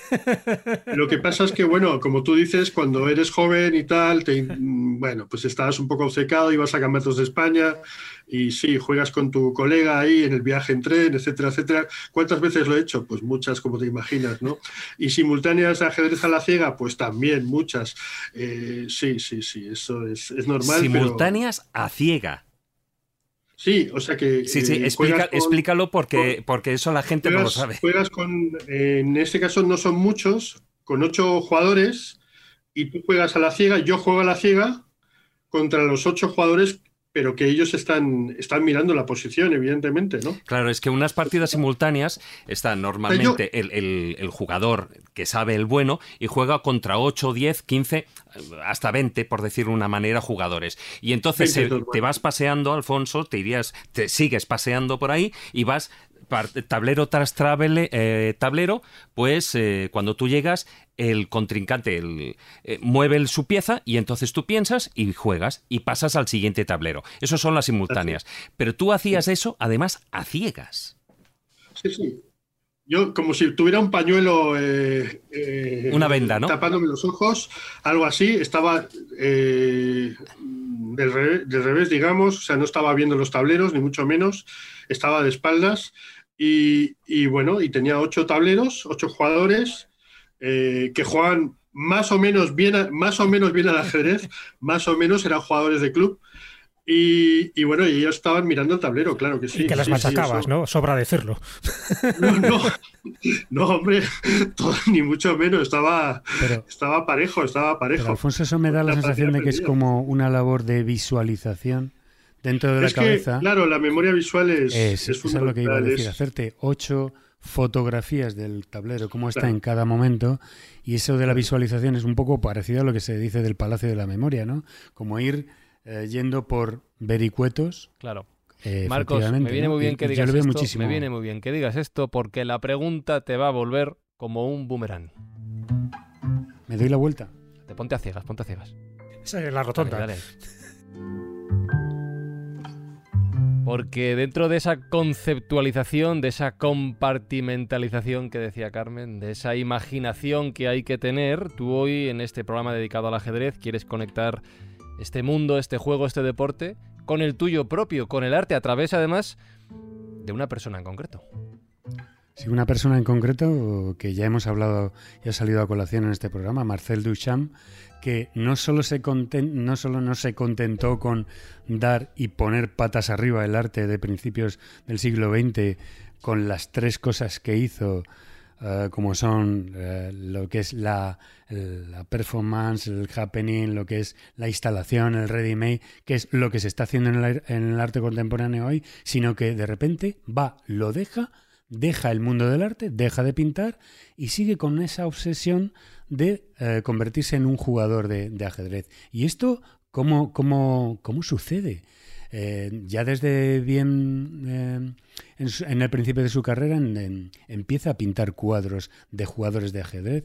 El, primero que hace es el jugador de ajedrez de 1910 y al tener ese contacto con, con lo que son ese mundo posimpresionista y al tener contacto con el arte futurista y cubista, realiza al año siguiente algo que es absolutamente distinto, como es eh, jugadores de ajedrez de 1911, que como tú bien dices en muchas intervenciones, ¿dónde podemos ver estos cuadros? En facebook.com barra la escóbula de la brújula.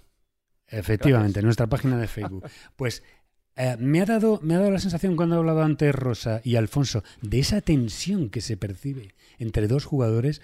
No podéis ni imaginaros, ni imaginaros cómo eh, Marcel Duchamp pinta dos jugadores en plena tensión, con todo facetado, con ese estilo cubista, en donde se respira precisamente esa tensión, esa, esa diversificación mm, de, de la forma de pensar, etcétera, ¿no? De cómo atacar al contrincante, etcétera, ¿no?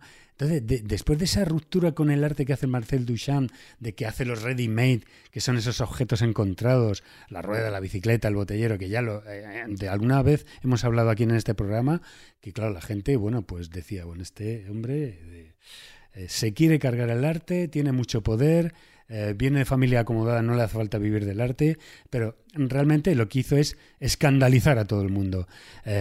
realmente lo que hace es que va de París a Nueva York y allí conoce y practica en, 1915 con un jugador llamado Frank Marshall, donde recibe y aprende y juega con él hasta, bueno, completar y modificar de tal manera esas jugadas que él, que él iba aprendiendo. De Nueva York pasa a Buenos Aires, Argentina, donde es, eh, juega y aprende de uno que es que ya lo habéis nombrado aquí, que es Capablanca, y se hace un verdadero experto, de tal modo que allí construye sus, sus tableros de ajedrez y sus propias fichas. Son una verdadera preciosidad, no son esas fichas clásicas que todos conocemos, sino que son absolutamente escultóricas. Él hace, yo no sé si con él la trayectoria, lo que es cuando hace el gran vidrio y él en 1923 dice que se dedica por completo al ajedrez y mm, hace como una especie de retiro formal de, su vida de artista y empieza por su, su, periplo por Bélgica, por Francia, y le nombran maestro internacional de, ajedrez, de, ajedrez por parte de la Federación Francesa, y ahí tenemos a una persona que está entre lo que es la función de bibliotecario, que es una actividad absolutamente silenciosa y la de ajedrecista de participar en torneos. Así hasta que llegamos a 1963, donde se niega absolutamente a que le hagan una retrospectiva. O sea, él estaba apartado del mundo del arte y no quiere tragar por, el, por todo este tema de la comercialización del arte, las galerías y tal. Hasta que una galería en Pasadena, California, le hace una exposición retrospectiva de toda su obra, donde dedica una sala absolutamente a los temas que él hizo de ajedrez, empezando por los tableros, eh, todas esas temáticas que hizo, hasta que Marcel Duchamp en una sala se deja retratar jugando al ajedrez con una de sus amigas, eh, que es eh, bueno completamente que está completamente desnuda, que es la, la fotógrafa y diseñadora Eva Babbitt, que eh, realmente es bueno, pues allí todo el mundo desfilaba por aquella partida, él estaban jugando, eh, haciendo que como que jugaban y todas las piezas que él creó estaban por allí cerca, ¿no? Eh, él como, como la propia obra de arte expuesta en una galería jugando con una modelo desnuda, ¿no?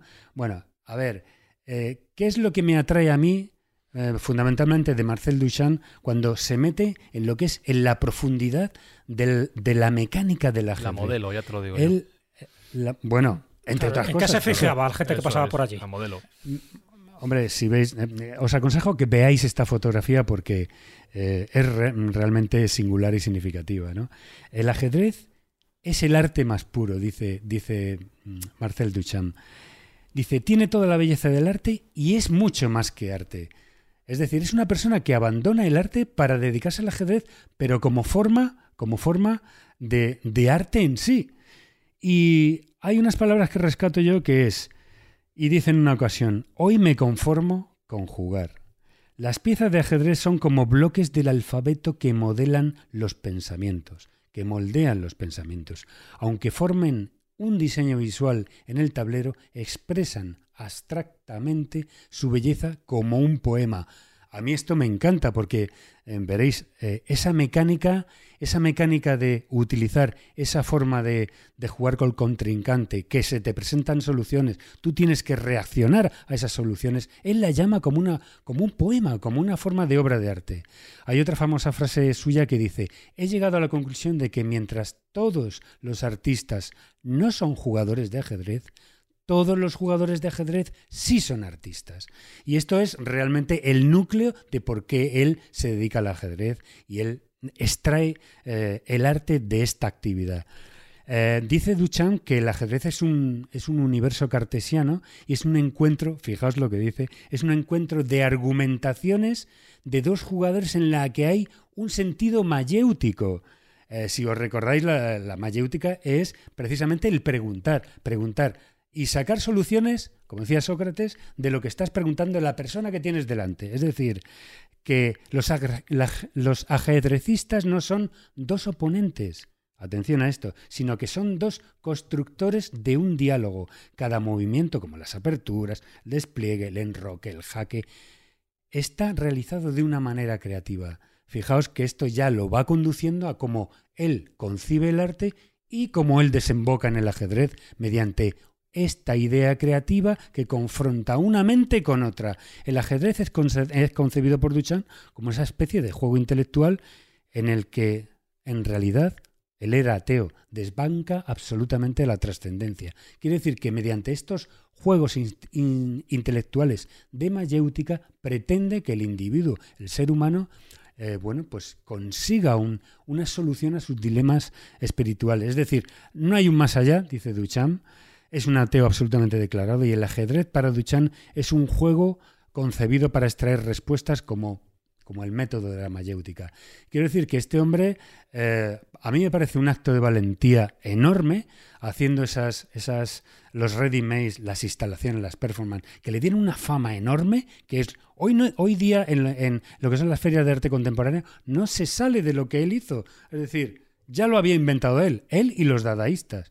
Sin embargo, desemboca en esta especie de fruto del ajedrez como una auténtica obra de arte. No sé qué opinas, Alfonso y, Rosa, de esta especie de confrontación y ese diálogo del que él hablaba. Es una exposición magnífica la que has hecho, ¿no? Eh, conocía la obsesión que tenía Marcel Duchamp de que había dejado eh, pues, pues su obra y por el ajedrez y y llegó a jugar alguna Olimpiada de ajedrez, efectivamente.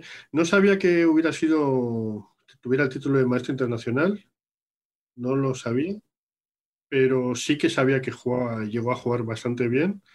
Y, sí que sabía que eh, a nivel competitivo, o sea, a nivel competitivo no, no le parecía, eh, el enfoque competitivo no lo tenía muy asumido, o sea, le, más bien veía el, el, sentido, el sentido espiritual del ajedrez, ¿no? Es lo que le importaba, ¿no? Así que me parece que, es muy curioso que, un, que alguien de, estas características como Marcel Duchamp haya dejado esa, esa, carrera por, el ajedrez, pero, pero bueno, y un poco lamentable también, ¿no? Porque hemos perdido un pintor, ¿no? Pues sí, sí, perdimos un gran pintor capaz de reflejar esa tensión de la que nos hablaba Marcos y que tenéis, recuerdo, en el Facebook de la escóbula de la brújula. Y hablando de tensión, de esa tensión de la que hemos hablado antes en esa partida entre Estados Unidos y la Unión Soviética, no voy a dejar mucho ese contexto para seguir hablando de tensión y de ajedrez.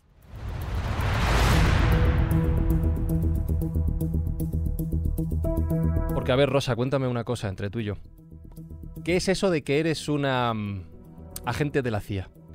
Me han llegado informes, me han llegado confiesa, confiesa. reportes que afirman esta información, ¿es correcta? ¿Qué pasó en Armenia? Armenia, pues es que allí es que fue algo apoteósico realmente, ¿no? Iba, bueno, todo surgió, empezó en Kalmikia, ¿no? Cuando fui allí a cubrir el campeonato de Gatakansky con Karpov, pues eh, yo cada vez que iba a, un país me encantaba leerme un libro, empaparme de toda la cultura y todo, ¿no? Y allí estuve, o sea, antes de llegar a, a me refiero, estuve leyendo un libro pues de, de Calmiquia. Llegué allí, todo fue maravilloso. Kirsalin Ilunginov, el presidente, nos recibió con muchísimos honores y allí en el hotel conocí a un camarero que se llamaba Aikas. Aikas eh, le dije que, bueno, era, vivía en Kalmikia, pero él era armenio. Eh, le comenté que me iba a ir a Armenia pues a los tres meses o por ahí, en septiembre. Y me dijo que no mirase ningún hotel, que me iba a dar eh, contactos de sus familiares allí en Yerevan, ¿no? Bueno, pues efectivamente me dio pues, un montón de teléfonos y allí había que ir a, hacer, a cubrir las Olimpiadas de ajedrez, me refiero. Total que mm, yo cada vez que tenía que hacer un viaje, pues por, por algún país exótico, pues me gustaba hacerme pues una ruta previa ¿no? y disfrutar de todo lo que pudiese. Y vi la posibilidad de ir hasta Estambul y de allí cruzar la frontera turco-armenia eh, alquilando un coche.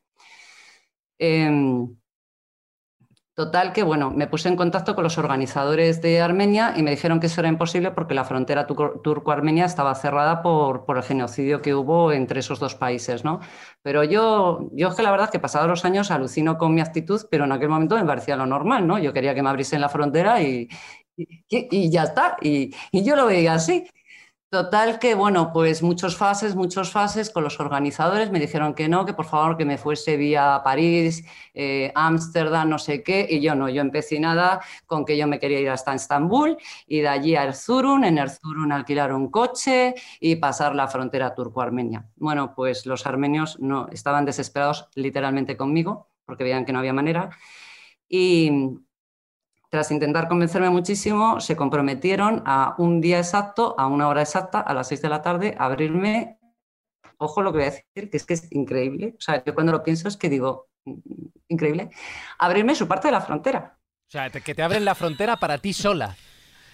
Sí, sí, eso sí pero es, su parte. ¿eh? Ojo, ojo, es que es alucinante esto, porque es que yo, pasados los años, he dicho, pero qué locura, eh, qué pedí yo y que encima me lo dieron. O sea, pero en aquel momento me parecía normal.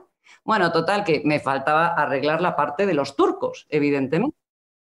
Y total que, bueno, yo ya había alquilado, pues eh, había hablado con Avis ahí en Erzurum para que, porque quería yo alquilar un coche, conducirlo, no sé qué, para irme allí hasta la frontera, recorrerme todo Estambul y no sé qué, o sea, toda Turquía. Y bueno, pues eh, me fui aquí a la embajada turca y les comenté mi tema, les dije que los fax de los organizadores de, los organizadores de Armenia, eh, les dije que ellos me iban a abrir la, la, frontera de ellos, ¿no? Tal día, no me acuerdo exactamente el día, a las 6 de la tarde, eso sí que me acuerdo. Eh, y el cónsul me miró con cara diciendo, esta mujer está, está fatal. Y dice, oiga, que, que de abrir la frontera. yo, pero vamos a ver, ¿por qué? Yo es que me quiero hacer este viaje, yo quiero intentar mm, ver el monte Ararat, quiero hacerme toda esta ruta, no sé qué, y a las 6 de la tarde, si los armenios me abren la frontera, pues ustedes también. a las cinco y media me la por uno. Pero es que yo además, os lo juro, pero tan segura de que, ¿por qué no? ¿Sabes? ¿Qué hay si solo es una puerta? Porque tú, porque tú lo vales. Abrirme la puerta. Como diría Carlos, porque puedes. Sí, sí, bueno, total. Que bueno, pues el señor este, el embajador, todavía tengo la carta ¿eh? guardada. Eh, me miraba como diciendo, esta mujer está fatal. Eh, y total, que ya sale de su despacho, me da una cartita, ya le doy las gracias y cuando voy a ir, o sea, me voy a ir, lo que pone simplemente que me traten bien. Y, Dios mío, qué marrón. Claro, me giro yo, pero ¿cómo que me traten bien? Y la, y la... Pero que traten bien de manera normal o en la cárcel turca. En la cárcel, claro. Nada, que me traten bien y punto. Bueno, total, yo ya fui allí en Estambul fenomenal, estuve por ahí pasándomelo, recorriéndome todo lo que pude y ya en Erzurum, pues, pues, pues me fui a Avis a por, el, a por lo del coche de alquiler, pero claro, lo tenía que conducir un señor. Yo no lo podía conducir. Tenía que conducir un señor que solo hablaba turco. Yo que no hablaba turco, él no hablaba inglés. Y encima, em, bueno, y encima no. Y en este caso yo sabía algo de ruso y él sabía un poquito de ruso y nos íbamos intentando entender en ruso, ¿no? Total que, bueno, ya sabía hasta dónde quería yo llegar y yo metiéndole prisa por caminos de cabras allí, no sé cuántas horas y horas y horas, aquello era tremendo. En una de estas vi que llevaba una pistola y yo diciendo, madre mía, este señor, ¿dónde, dónde me he metido? Menos mal de ajedrez, a lo que te dedicas, y si no. Total, que, que ya van a ser, pues no sé, a las 5 por ahí, y yo que me lleva pues por una ruta donde yo no tenía, porque antiguamente no íbamos con el GPS, íbamos con los mapas, ¿no? Y yo veo que me lleva por unos sitios muy raros y tal, y a un cuartel, a un cuartel. Pero es que os lo juro que en ese momento, eran ya como las 6 de la tarde, oigo que se cierra una verja, y eran los armenios. Bueno, yo lloraba, porque yo le decía a este hombre, mire, oiga, es que, que me abran la verja porque me la están cerrando ya, es que no sé qué. Yo estaba de los nervios porque es que me la habían abierto los armenios, es que es increíble, pero ellos no. Bueno, total, que me dejó allí en una habitación de aquel cuartel y tal, dieron las tantas de la noche y me pidieron el portátil, la cámara de fotos y no sé si la grabadora que también la llevaba. Y después de muchísimas horas allí en la habitación a ver qué estaba pasando allí, bueno, pues ya me entero de que el conductor es un policía secreta del Estado, que no un conductor normal de Avis Em, y que a mí me habían tomado por un agente de la CIA. Y yo, pero si yo soy una pobre periodista de ajedrez, si no soy nada más, ¿no? Y no, no, porque a ver, para que una mujer, encima una mujer, pida que le abra la, frontera turco-armenia, pero y encima los armenios se la abren. Eh, esto no es, no es una persona normal y corriente, ¿no? Efectivamente. Oye, nos has hablado de, este hombre, de Kirsan, el de... Señor Martínez, vamos a llamarle señor Martínez porque tiene un nombre muy difícil. El señor Martínez, de Kirsan, el ministro... Este, ¿Es verdad que la adujeron los extraterrestres? Sí. ¿Tú cómo estás con él? Eso decía él, ¿no? Él decía que el ajedrez venía del espacio y que a él adujeron pues lo de la India se queda corto. También el ajedrez, joder.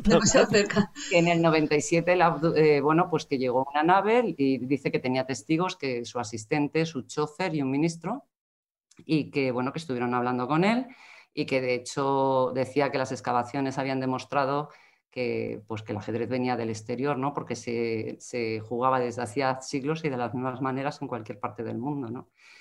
Pues os voy a contar una anécdota.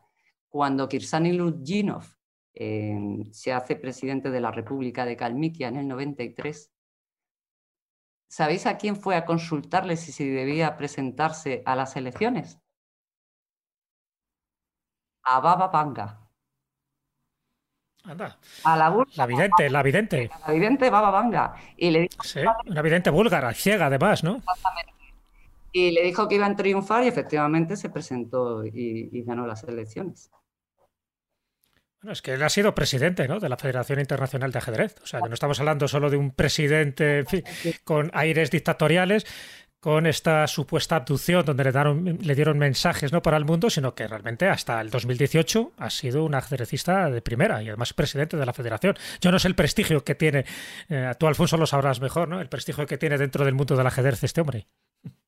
Bueno, eh, era, bueno, también era multimillonario. También, Y budista. Y budista.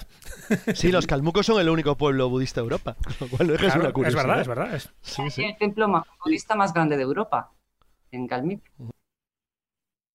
Y tienen la ciudad del ajedrez, ¿no? Rosa, me parece ahí, ¿no? Sí, sí, tienen la ciudad del ajedrez, que bueno, fue una idea suya al construirla. Eh, y bueno, igual que mm, creó un complejo multiconfesional ahí con la iglesia ortodoxa eh, un templo budista, una mezquita, una iglesia. Hombre, era un señor, bueno, es un señor pues que tenía unas ideas bastante buenas, lo que pasa que, bueno, luego pues también tiene su lado oscuro como todo el mundo, ¿no? Sobre todo metida ya en ese nivel, pero por el ajedrez hizo, hizo muchísimo este hombre. De hecho, el ajedrez es obligatorio allí en las escuelas. Y bueno, pues eso, el, e, el tema de, su abducción no creáis que se quedó así, ¿no? Porque el director del Ministerio Público, Andrés Lebedev, me parece que se llamaba, em, avisó al Kremlin y dijo que se debía investigar este caso porque a lo mejor de forma involuntaria había revelado secretos del Estado. O sea, que no es que se quedase en un comentario de... Sí, sí. Él, lo reconoció, él dijo que, que, sí, que los había comentado, ¿no? Sí, sí, sí, exactamente. Y se quedó pues tan Bueno, tuvo testigos, ¿eh? o sea, que, creo que hasta un ministro suyo, su secretario y tales, también estuvieron ahí presentes en la adopción. Ministro de todo. Madre mía. Bueno, pues eh, señor personaje, yo no sé si el ajedrez viene de la India, es creación humana o viene de otros planetas, es creación extraterrestre. Lo que sí quiero es que hablemos del futuro de este juego, de este deporte, donde no estoy yo tan seguro que pase todo el futuro por las manos de los humanos.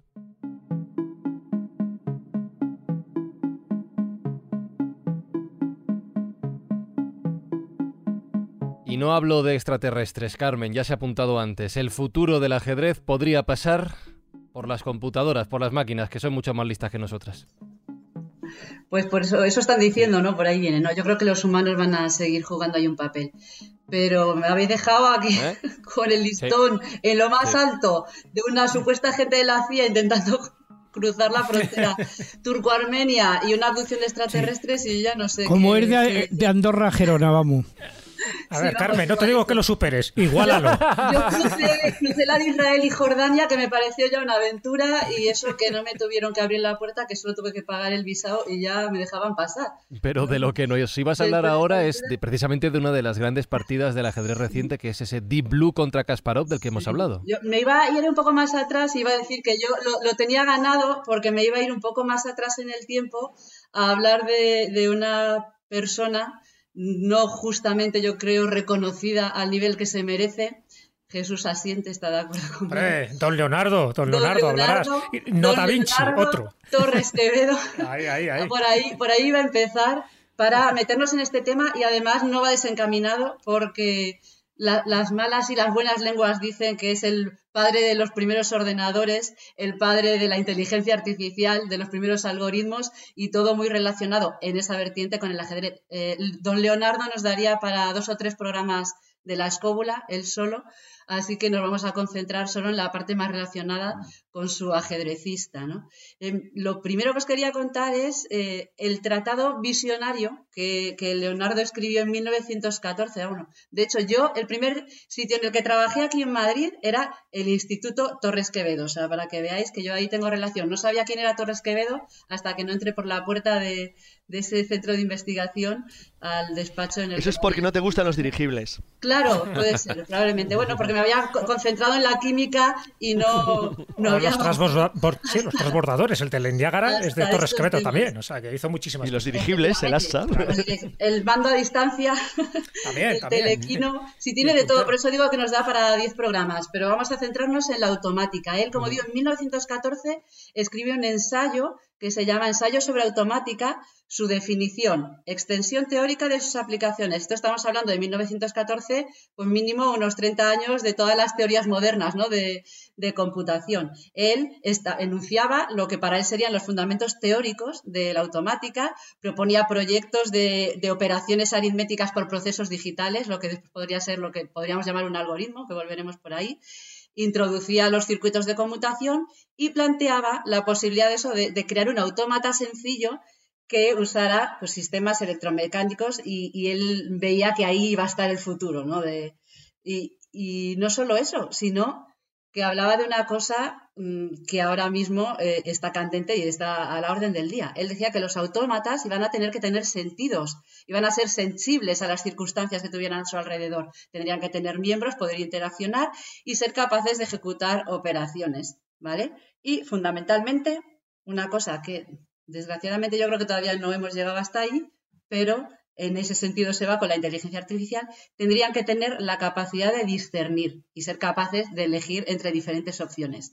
Claramente, hablando de esto, está claro eh, ese diseño ¿no? de- del ajedrecista del que os quería empezar a hablar de este tema. No el primer ajedrecista que él construye en 1912 y presenta en París en 1914, donde todos los periódicos, en francés, claro, pero yo os lo digo en castellano, que del francés se me da mal también, eh, lo titulaban como La máquina puede realizar el trabajo cerebral del hombre. Así anunciaban ese ajedrecista que él presentó allí, ese modelo experimental, que él afirmaba en sus eh, escritos, en sus textos, que lo había construido porque quería demostrar que era posible eh, aumentar la capacidad intelectual de las máquinas y conseguir que las máquinas pudieran sustituir de alguna manera ¿no? a los hombres en ciertos trabajos determinados, concretos, que hasta entonces estaban solo reservados ¿no? a la inteligencia humana y que así podrían liberar al hombre ¿no? de, de algunas servidumbres. Una, una visión eh, de lo que ahora mismo se está intentando ¿no? trabajar. Él eh, crea el ajedrecista que no jugaba una partida completa, hacía una partida, digamos, más sencilla, una jugada final. Tenía una torre y rey blancos eh, enfrentados a un rey negro. La máquina llevaba las fichas blancas, tenía un mecanismo complejo de ejes tambores y un diseño ¿no? de, un protoalgoritmo que era el que, el que ejecutaba todas la, las jugadas y permitía a la máquina discernir no era el turco, no llevaba, no llevaba un señor dentro, lo hacía todo la máquina, lo hacía todo el sistema, todo ese mecanismo, ¿no? Y, y que le permitía tomar decisiones como Torres Quevedo quería que lo hiciera, que tuviera un contrincante enfrente, un humano delante, y que la máquina, viendo las jugadas o los movimientos de, ese eh, ser humano, pues les pudiera responder de la manera adecuada a como lo haría pues otro ser humano, pero en este caso pues lo hiciera un, un automata, ¿no? Entonces, esto se puede considerar lo que sería eso, una de las primeras manifestaciones de inteligencia artificial. Él construyó un segundo ajedrecista, que por cierto se pueden ver, eh, los, se pueden visitar aquí en Madrid, en el Museo Torres Quevedo, que está en, la Escuela de Ingenieros de Caminos, Canales y Puertos, en la Complutense, que pertenece a la Universidad Politécnica de Madrid, y ahí se pueden ver. El, que construye en 1920 eh, funcionaba con electroimanes, estaban eh, metidos debajo del tablero.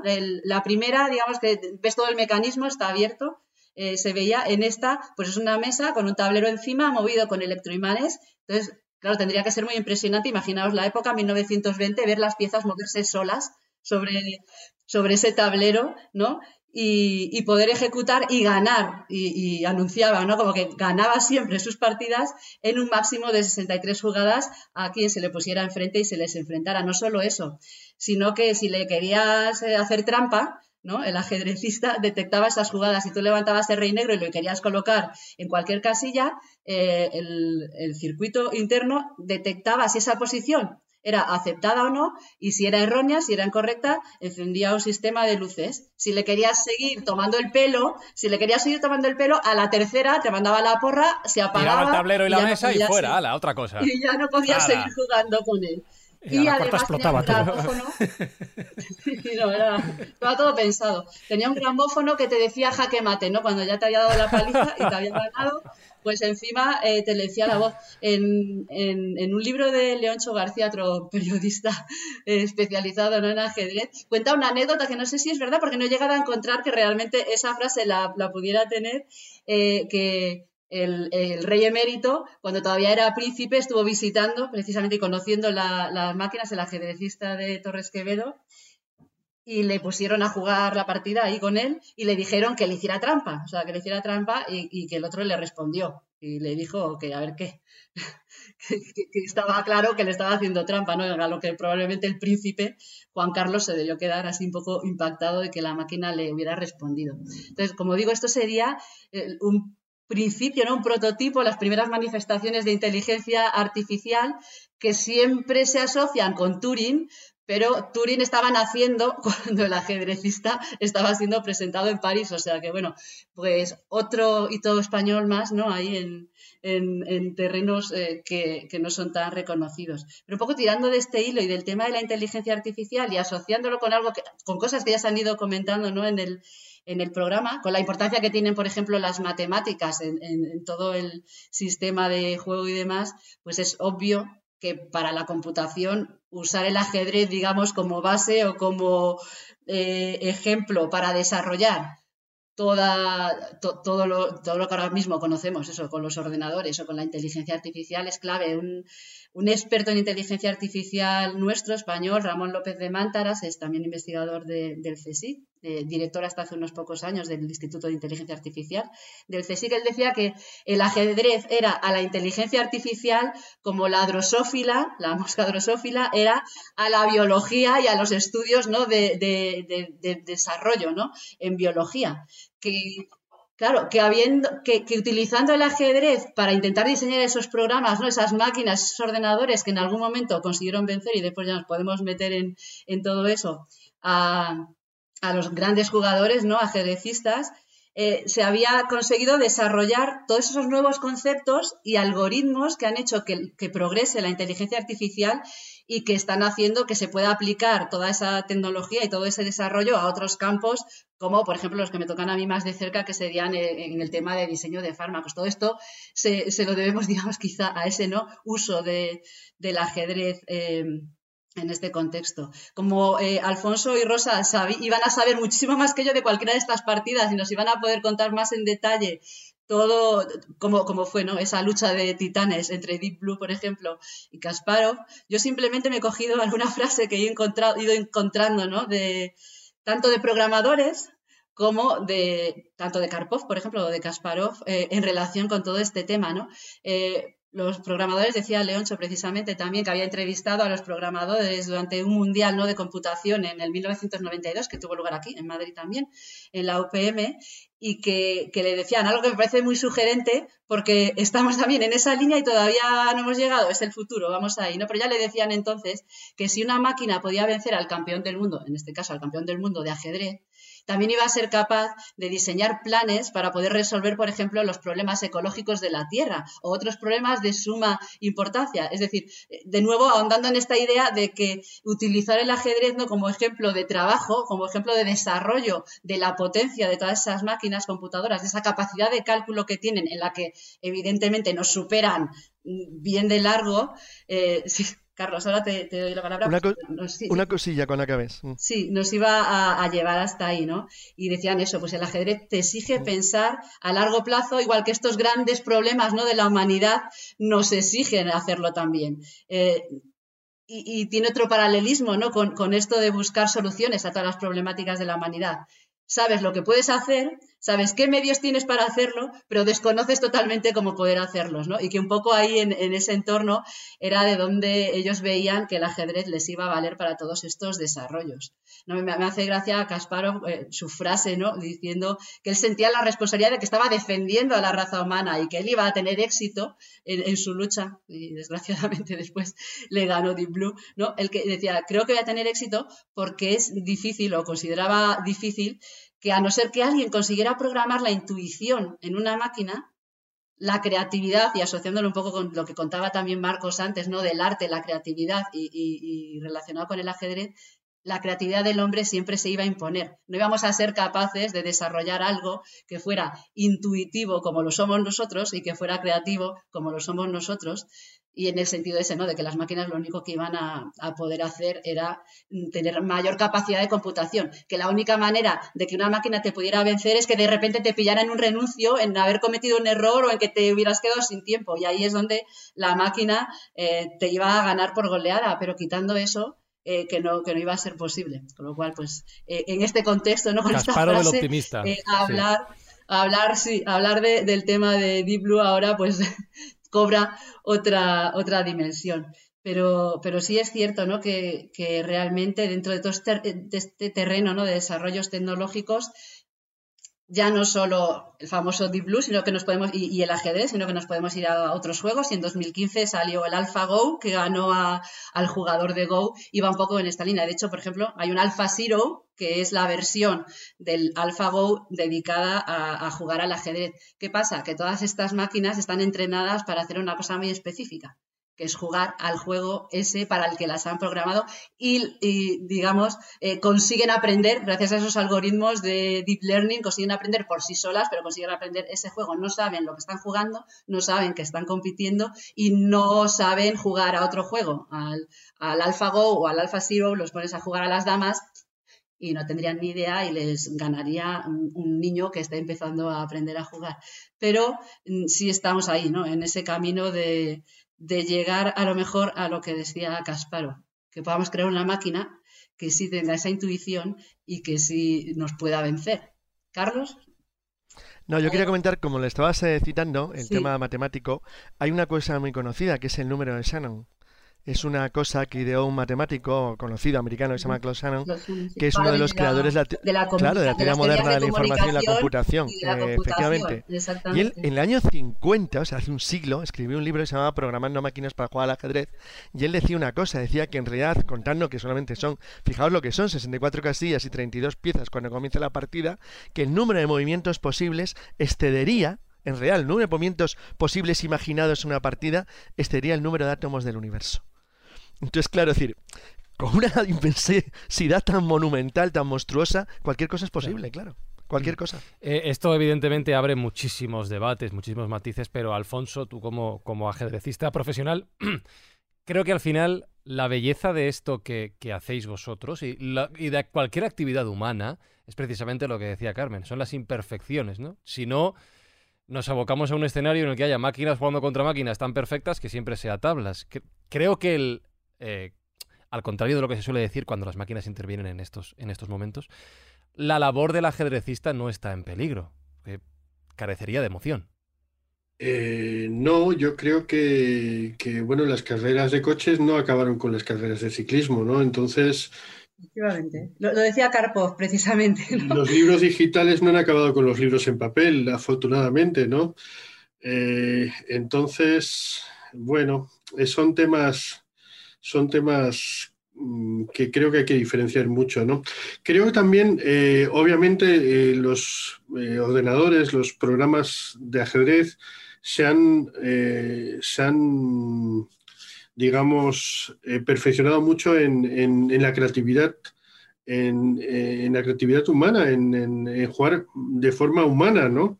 En, los conceptos ajedrecísticos que por intuición nosotros extraíamos de una posición, ¿no? Entonces, bueno, pues... pues no estoy tan segura yo de eso, ¿eh? Eh, no, no, diría, no, no, lo relacionaría con creatividad y de hecho, y hablando de inteligencia artificial y de deep learning, que es muy opaco ¿no? y oscuro y que realmente no sabemos cómo esos algoritmos están funcionando por debajo, yo creo que lo que están haciendo es que encuentran patrones que nosotros no seríamos capaces de encontrar eh, con nuestra forma, ¿no? nuestro esquema mental y nuestra capacidad de razonamiento. Yo creo que a lo mejor eh, te ganan y, decía Kasparov, yo creo que eh, también una de estas que le venció uno de los computadores, dice, el juego de las máquinas es muy feo, me parecía esta también la traía en esta línea de lo que tú estás diciendo, dice, es muy feo, pero si cometes un error o sufres apuros de tiempo, te va a machacar. El juego es feo porque en realidad no están jugando como jugaríamos nosotros no tienen ese estilo, ni esa creatividad, ni ese pensamiento. Están siendo eficientes. Pero han encontrado claro, un patrón escondido claro. dentro de la matemática que está debajo de todas las jugadas que a ellos les han dado como alimento, ¿no? Para esos algoritmos son capaces de encontrar un patrón que tú, que tú desconoces. Entonces te van a hacer una jugada que te vas a quedar con los ojos abiertos a cuadros porque ningún humano en su sano juicio hubiera hecho a lo mejor un movimiento sí, como el que te está haciendo este Carmen, matemático sí, pero no emocional. Claro, eso es lo que está diciendo Alfonso. Cuidado. Claro, es lo que está diciendo Alfonso. claro efectivamente, sí, esa parte de creatividad yo creo que te va a faltar, esa belleza que tiene un juego de ajedrez ¿no? entre humanos, te va a fallar en, en, en lo como decía Fran, en una lucha entre computadoras o en una lucha entre un humano y un ordenador. Creatividad entre comillas, ¿no? Eh, un poquito. Eh, yo, eh, patrones los tenemos nosotros también. Jugando al ajedrez, cuando empezamos un poquito a, destacar en, este juego, es, es, porque tenemos unos patrones y, tenemos más o menos claro los patrones que hay que seguir, los parámetros, etcétera, etcétera, ¿no? yo creo más bien que los programas estos eh, como calculan eh, dos millones de jugadas en, décimas de segundo, es que ya, ya, ni, ya ni los patrones, es que ya es que es, es fuerza bruta, ¿no? Más que nada, ¿no? Pero capacidad de computación, de cálculo. Dentro de la fuerza bruta se queda siempre con la jugada más humana, entre comillas, digamos. ¿no? Es lo que, es lo que yo veo, ¿no? Pero, pero bueno, eh, no, el tema sentimental, el tema no. Es... De todas formas, eh, Alfonso, por ejemplo, tú eh, sabéis que eh, cada uno tiene una forma de jugar. Uno es más eh, defensivo, creo, por las partidas que yo te he visto, a ti te gusta ser bastante ofensivo en el juego, ¿no? Eh, pero hay gente eh, que también eh, tiene una forma de ser que es muy sorpresiva. O sea, que mmm, dependiendo del día o dependiendo del momento, porque claro, es que somos seres humanos, igual que... Eh, nunca hay dos funciones de teatro iguales porque de un día a otro eh, el estado de ánimo es diferente, etcétera, etcétera. No hay un jugador que vaya a enfrentarse a una partida de ajedrez igual siempre, no, cada día se enfrentará de una manera diferente y hoy estarás pues más eh, belicoso, mañana estarás más defensivo, eh, etcétera, etcétera. Entonces yo creo que esa parte que nos que hace humanos y que hace que una partida eh, la juegue un ser humano y tenga esas características, yo creo que eso es lo que tú estabas apuntando, nunca podrá ser igualado por un, por un ordenador o por un programa informático. La individualidad esa, yo creo que sí, es claro. difícil que, que, la consigas. Ellos eh, utilizarán otras estrategias y se harán otros esquemas internos con su algoritmo, pero no van a ser similares a los que hacemos un humano. Hacemos y esto me humanos. lleva a hacerle otra pregunta a Rosa, que es, Rosa, para contar, para narrar, para luego hacer la labor de periodista sobre partidas perfectas con jugadores perfectos, que se dedique otro, ¿no? Eso tiene que ser un aburrimiento tremendo. A mí me parece un rollo patatero. Está muy bien lo de las máquinas. eh, bueno, pero las máquinas son eso, máquinas donde les metes toda la información y siempre pueden ga- ganar a cualquier humano. Lo que De todas maneras, ya que ha salido lo emocional, dejadme que os diga en un momentito algo realmente que a mí me sucedió, que fue muy emocionante. Yo soy de las pocas personas que han tenido en sus manos y le han podido ojear el libro de los juegos de Alfonso X el Sabio que se encuentra en el Escorial. Fíjate. Le he podido ojear, le he podido abrir y le he podido tocar. Es una sensación curiosa. Ahora hablamos de Que es el que tienes en casa, ¿no? Sí, lo tiene, lo tiene, lo tiene. Ahora no, no hablamos lo tengo. de sensaciones, de creatividad y de un montón de cosas más. Pero antes, vámonos al cine. Puedes escucharnos y leernos en redes sociales. Busca La Escóbula de la Brújula en Facebook, Twitter y YouTube.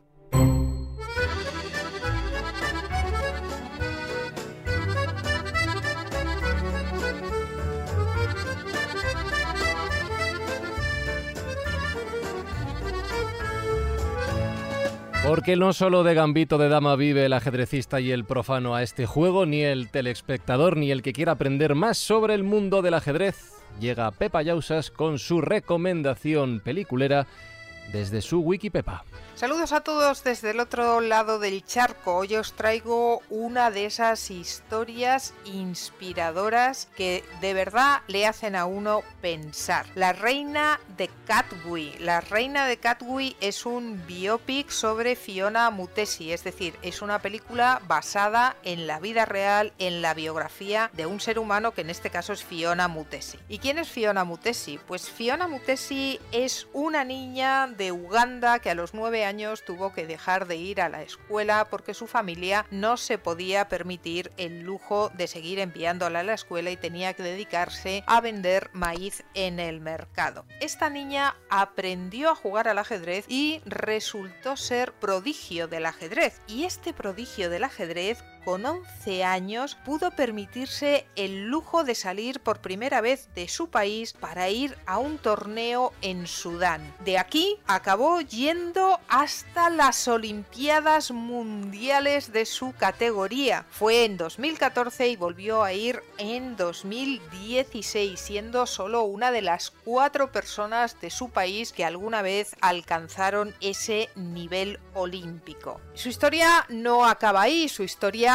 continúa porque a través de los viajes que para ir a las Olimpiadas tuvo que hacer, pues pasó por Estados Unidos y allí en la Northwest University, que está en el estado de Washington, decidieron concederle una beca universitaria. Y hoy por hoy esta señora está estudiando sociología con la intención de volver a su país y ayudar sobre todo a los niños más pobres. Desde 2019 está totalmente enfocada en el estudio de la sociología y en dar conferencias motivacionales, motivo por el cual pues no ha vuelto a presentarse a las Olimpiadas como ajedrecista. En 2010 resulta que alguien tuvo la idea de hacer un documental usando solo imágenes, un documental sobre esta interesantísima mujer y este documental llamó la atención de la Disney y Disney decidió hacer la película que se rodó en 2016. Así que ya veis cómo efectivamente lo que puede empezar siendo un pequeño sueño de 64 cuadrículas pues puede acabar siendo una grandísima y maravillosísima realidad. Personaje que también tiene libro, libro que se publicó en 2012, pues un personaje que vale la pena conocer, al que vale la pena acercarse y si tenéis la oportunidad de oír alguna de sus conferencias, os aseguro que también vale muchísimo, muchísimo la pena. Os espero a todos en Las Musas No Avisan, llenos de inspiración. Y entre tanto, pues ya sabéis, sed buenos, ser mala ya me encargo yo.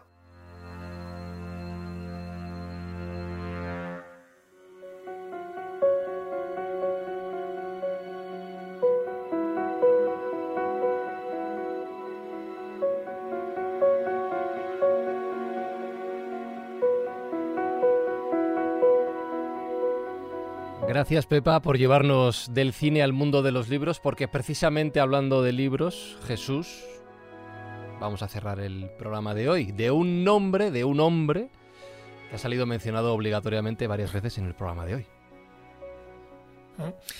Kasparov, es verdad que es mi, maestro del ajedrez favorito, no tanto por las jugadas que él hacía, sino un poco por la vida, cómo lo enfocó y sobre todo porque él escribió bastantes libros. Normalmente un ajedrecista no le da por escribir libros, pero a Kasparov sí, y no solo uno, sino hasta 25 libros a lo largo de su vida y alguno más que Kaira. Y uno de ellos especialmente es el que quiero destacar porque su título indica bastante mucho de lo que se ha dicho hasta el momento. Este libro es Cómo la vida imita al ajedrez un libro publicado en el 2007 y Kasparov lo que hace es bueno, pues una especie de autobiografía donde él intenta mostrarnos cómo se puede analizar todos los aspectos de la vida a través de la mirada de un jugador de ajedrez como es él, el logro de Bakú, como así le denominaba, ¿no? Para que veas tú cómo debía ser en, delante de él cuando le llamaban el logro de Bakú, porque Bakú es la ciudad donde él nació.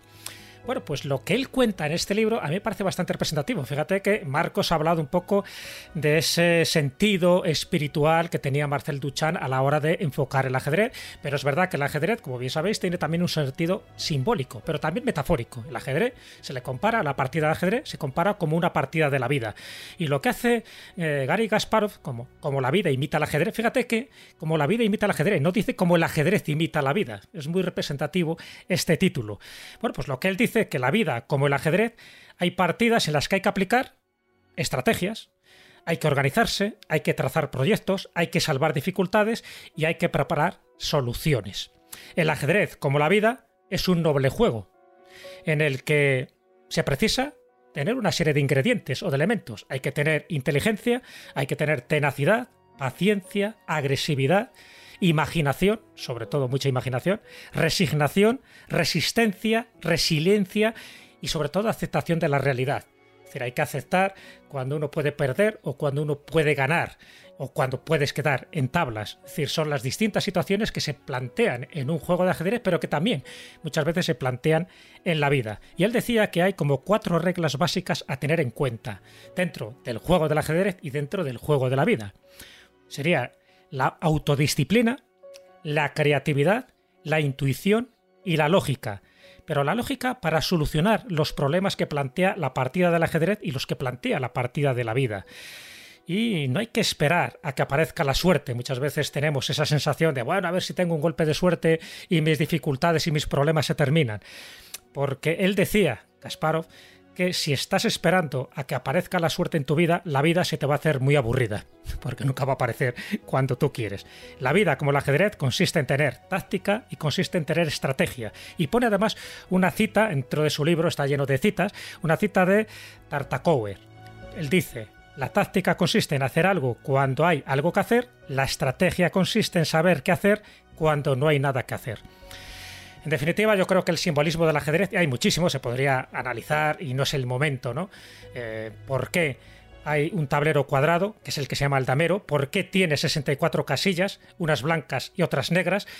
¿Por qué si sumamos un poco pues esos dos dígitos, el 6 es 4, nos da el 10, el 10 nos lleva a la carta del tarot que está representando la rueda de la fortuna, la rueda del sansara para los budistas, que es la rueda de la vida, porque René Guénon decía que el blanco simboliza lo manifestado, es decir, lo terrestre, lo material, y el negro representa lo, no manifestado, que sería el cielo, porque hay que hacer una superación de la dualidad, de los opuestos, todo eso, desde luego, eh, se aplicaría como toda una regla simbólica, igual que yo lo apliqué en su momento cuando hablé del parchís. ¿Os acordáis una escobopedia cómo hay determinados elementos alegóricos de por qué el parchís es mucho más que un juego? Bueno, pues el ajedrez es muchísimo más que un juego, como os podéis imaginar. El simbolismo del ajedrez representa, a través de sus diversos elementos, un conflicto mental necesario para alcanzar la paz interna para lo cual es necesaria la guerra interna, que es esa confrontación con tu adversario con tu rival. En definitiva, el todo, que son las 64 casillas, está en el 1, porque si tú sumas 6 más 4 es 10 y 1 más 0 es 1. Es decir, el 1 también es la totalidad, es la unidad. En el ajedrez, como en la vida, el azar no existe, lo decía muy bien Carlos Canales, porque lo que creemos que es suerte o casualidad, en definitiva, es aprovechar las ocasiones favorables. Y para terminar, me quedo con un proverbio italiano, Dice este proverbio italiano que al final de la vida, como pasa con el ajedrez, cuando termina el juego, el rey y el peón van a la misma caja.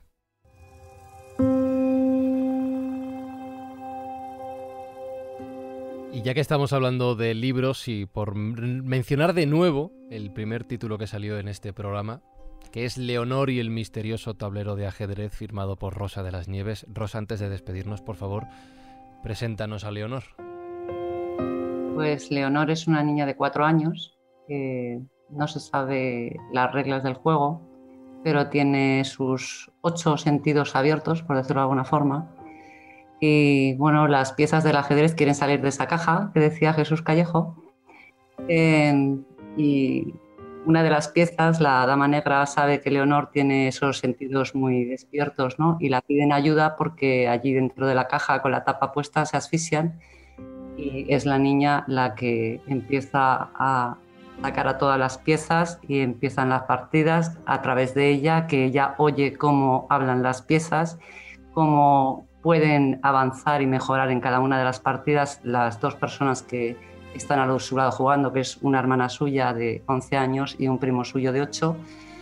Y Leonor es eso, es todo magia, es una niña llena de magia, amor, ternura y, pues, insisto, con sus ocho sentidos despiertos que la permiten pues, escuchar, percibir, sentir y ver lo que otros humanos pues, no pueden y con un final novedoso y diferente al que mucha gente se imagina. Que por cierto, Alfonso Romero nos lo hemos comentado, es editor y creo que también algo tiene que ver con la futura edición de, este libro. una de las preguntas es dónde se puede conseguir. Pues en Amazon se puede conseguir. y luego, bueno, la segunda parte ya está casi terminada. Leonor, el misterioso tablero de ajedrez, como decía Jesús, termina de una forma. He respetado el manuscrito original escrito en el 97 pero por supuesto se presta a continuar, que continúa y de una forma que, bueno, las aventuras son tremendas porque incluso donde termina es en cuatro caminos, con mucha magia, mucha parapsicología, mucha... Está muy bien la segunda parte, me encanta, sinceramente, ¿no? Y Alfonso Romero, eh, bueno, eh, llegamos a un acuerdo muy maravilloso, muy, muy de hoy en día, de muy de personas abiertas y bueno, pues empezará a editarlo este año y también seguirá en Amazon, porque es tal que llegamos, ¿no? Que pueda estar en ambos sitios, él con ilustraciones y con ilustraciones a color de los personajes y en Amazon pues de, de otra manera, pero también estará ahí. Eh, Alfonso, eh, libro mm, que se puede abrir a todos los públicos, es decir, a los que no tenemos ni idea de ajedrez, ¿lo podemos leer y entenderemos todo? Sí, claro.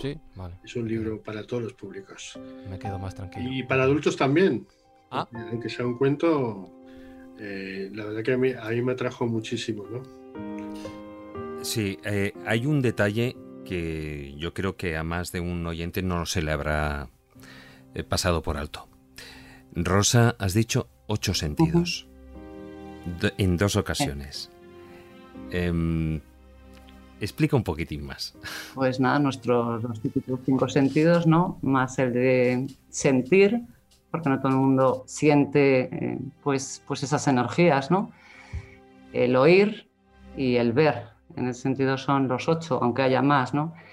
Eh, ella oye cuando hablan las piezas, eh, las necesidades que tienen o cómo ganarían una partida eh, cómo se equivocan entre, por ejemplo, los niños que se están equivocando y a lo mejor pues eh, una de las piezas dice, Dios mío, nos va a dar mate, pues ella todo lo está oyendo, ¿no? Entonces ese es uno de sus... O sea, es esa parte extrasensorial más relacionado con el mundo eh, de la parapsicología o de lo extraordinario. Esas energías de las que, de las que hablaba Rosa al principio, pues recomendado, recuerdo, Leonor y el misterioso tablero de ajedrez. Lo buscáis en internet, en Amazon o pronto, como nos decía Rosa, en vuestra librería favorita. Rosa de las Nieves, muchísimas gracias por acompañarnos hoy. Enhorabuena por el libro y suerte también con, con esa nueva futura edición junto con Alfonso.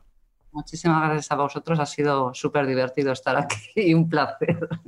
Con tanto ajedrez, como decía Jesús, iba a dar mucho juego esto. Sí, sí, totalmente. Y Alfonso Romero Holmes, gracias por enseñarnos a muchos, ¿eh? Gracias por enseñarnos porque veníamos completamente de cero. Eh, bueno, creo que os habéis preparado muy bien las temáticas cada uno y creo que nos habéis dejado el ajedrez mucho más claro que antes. ¿Nos ves listos para jugar ya? Eh, eh, vale, no, no, no, no, respondas, déjalo ahí, déjalo ahí, no respondas, gracias. Yo me con las máquinas, ella aliada de las máquinas. Gracias, Alfonso, gracias, Rosa. Venga, hasta luego, gracias. Hasta luego, adiós.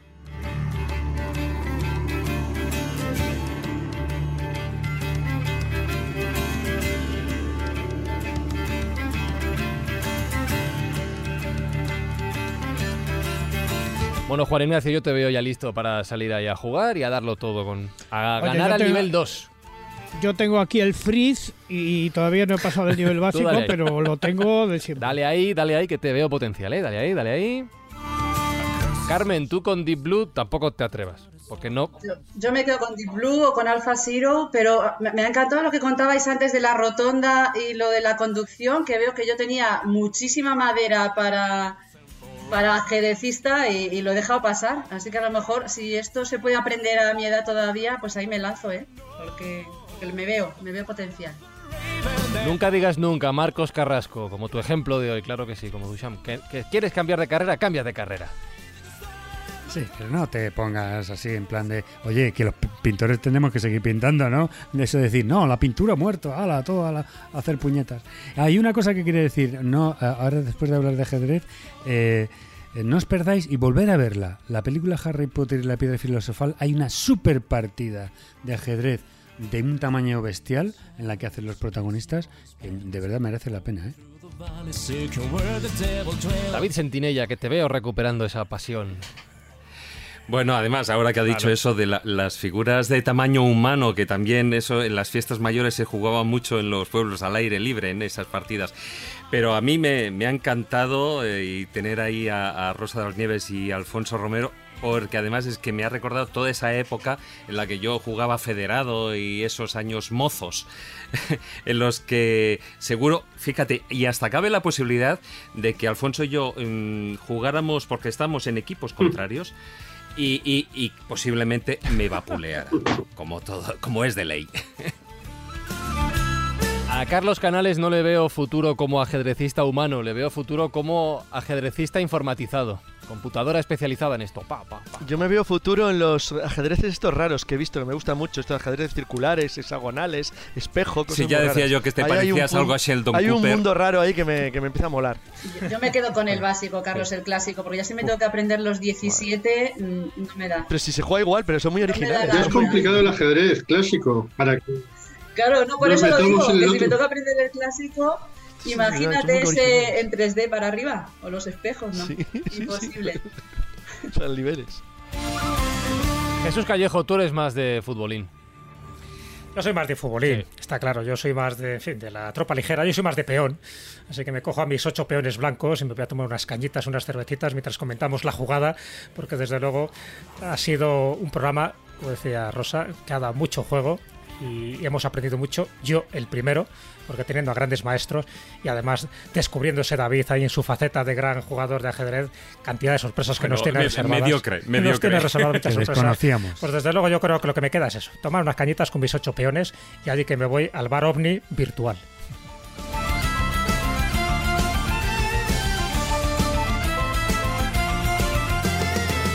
Pues escobuleros todos, peones, torres, alfiles, caballos, damas y reyes. Nos escuchamos en siete días de vuelta en la escóbula de la brújula. Ya sabéis que estamos en Facebook, facebook.com barra la escóbula de la brújula, en Twitter arroba escobuleros y en contacto arroba laescóbula.com para lo que nos queráis contar. Y pues eso, si quieres echar partidas virtuales entre vosotros, ahí lo tenéis. Besos, abrazos de Fran Izquizá y hasta la semana que viene.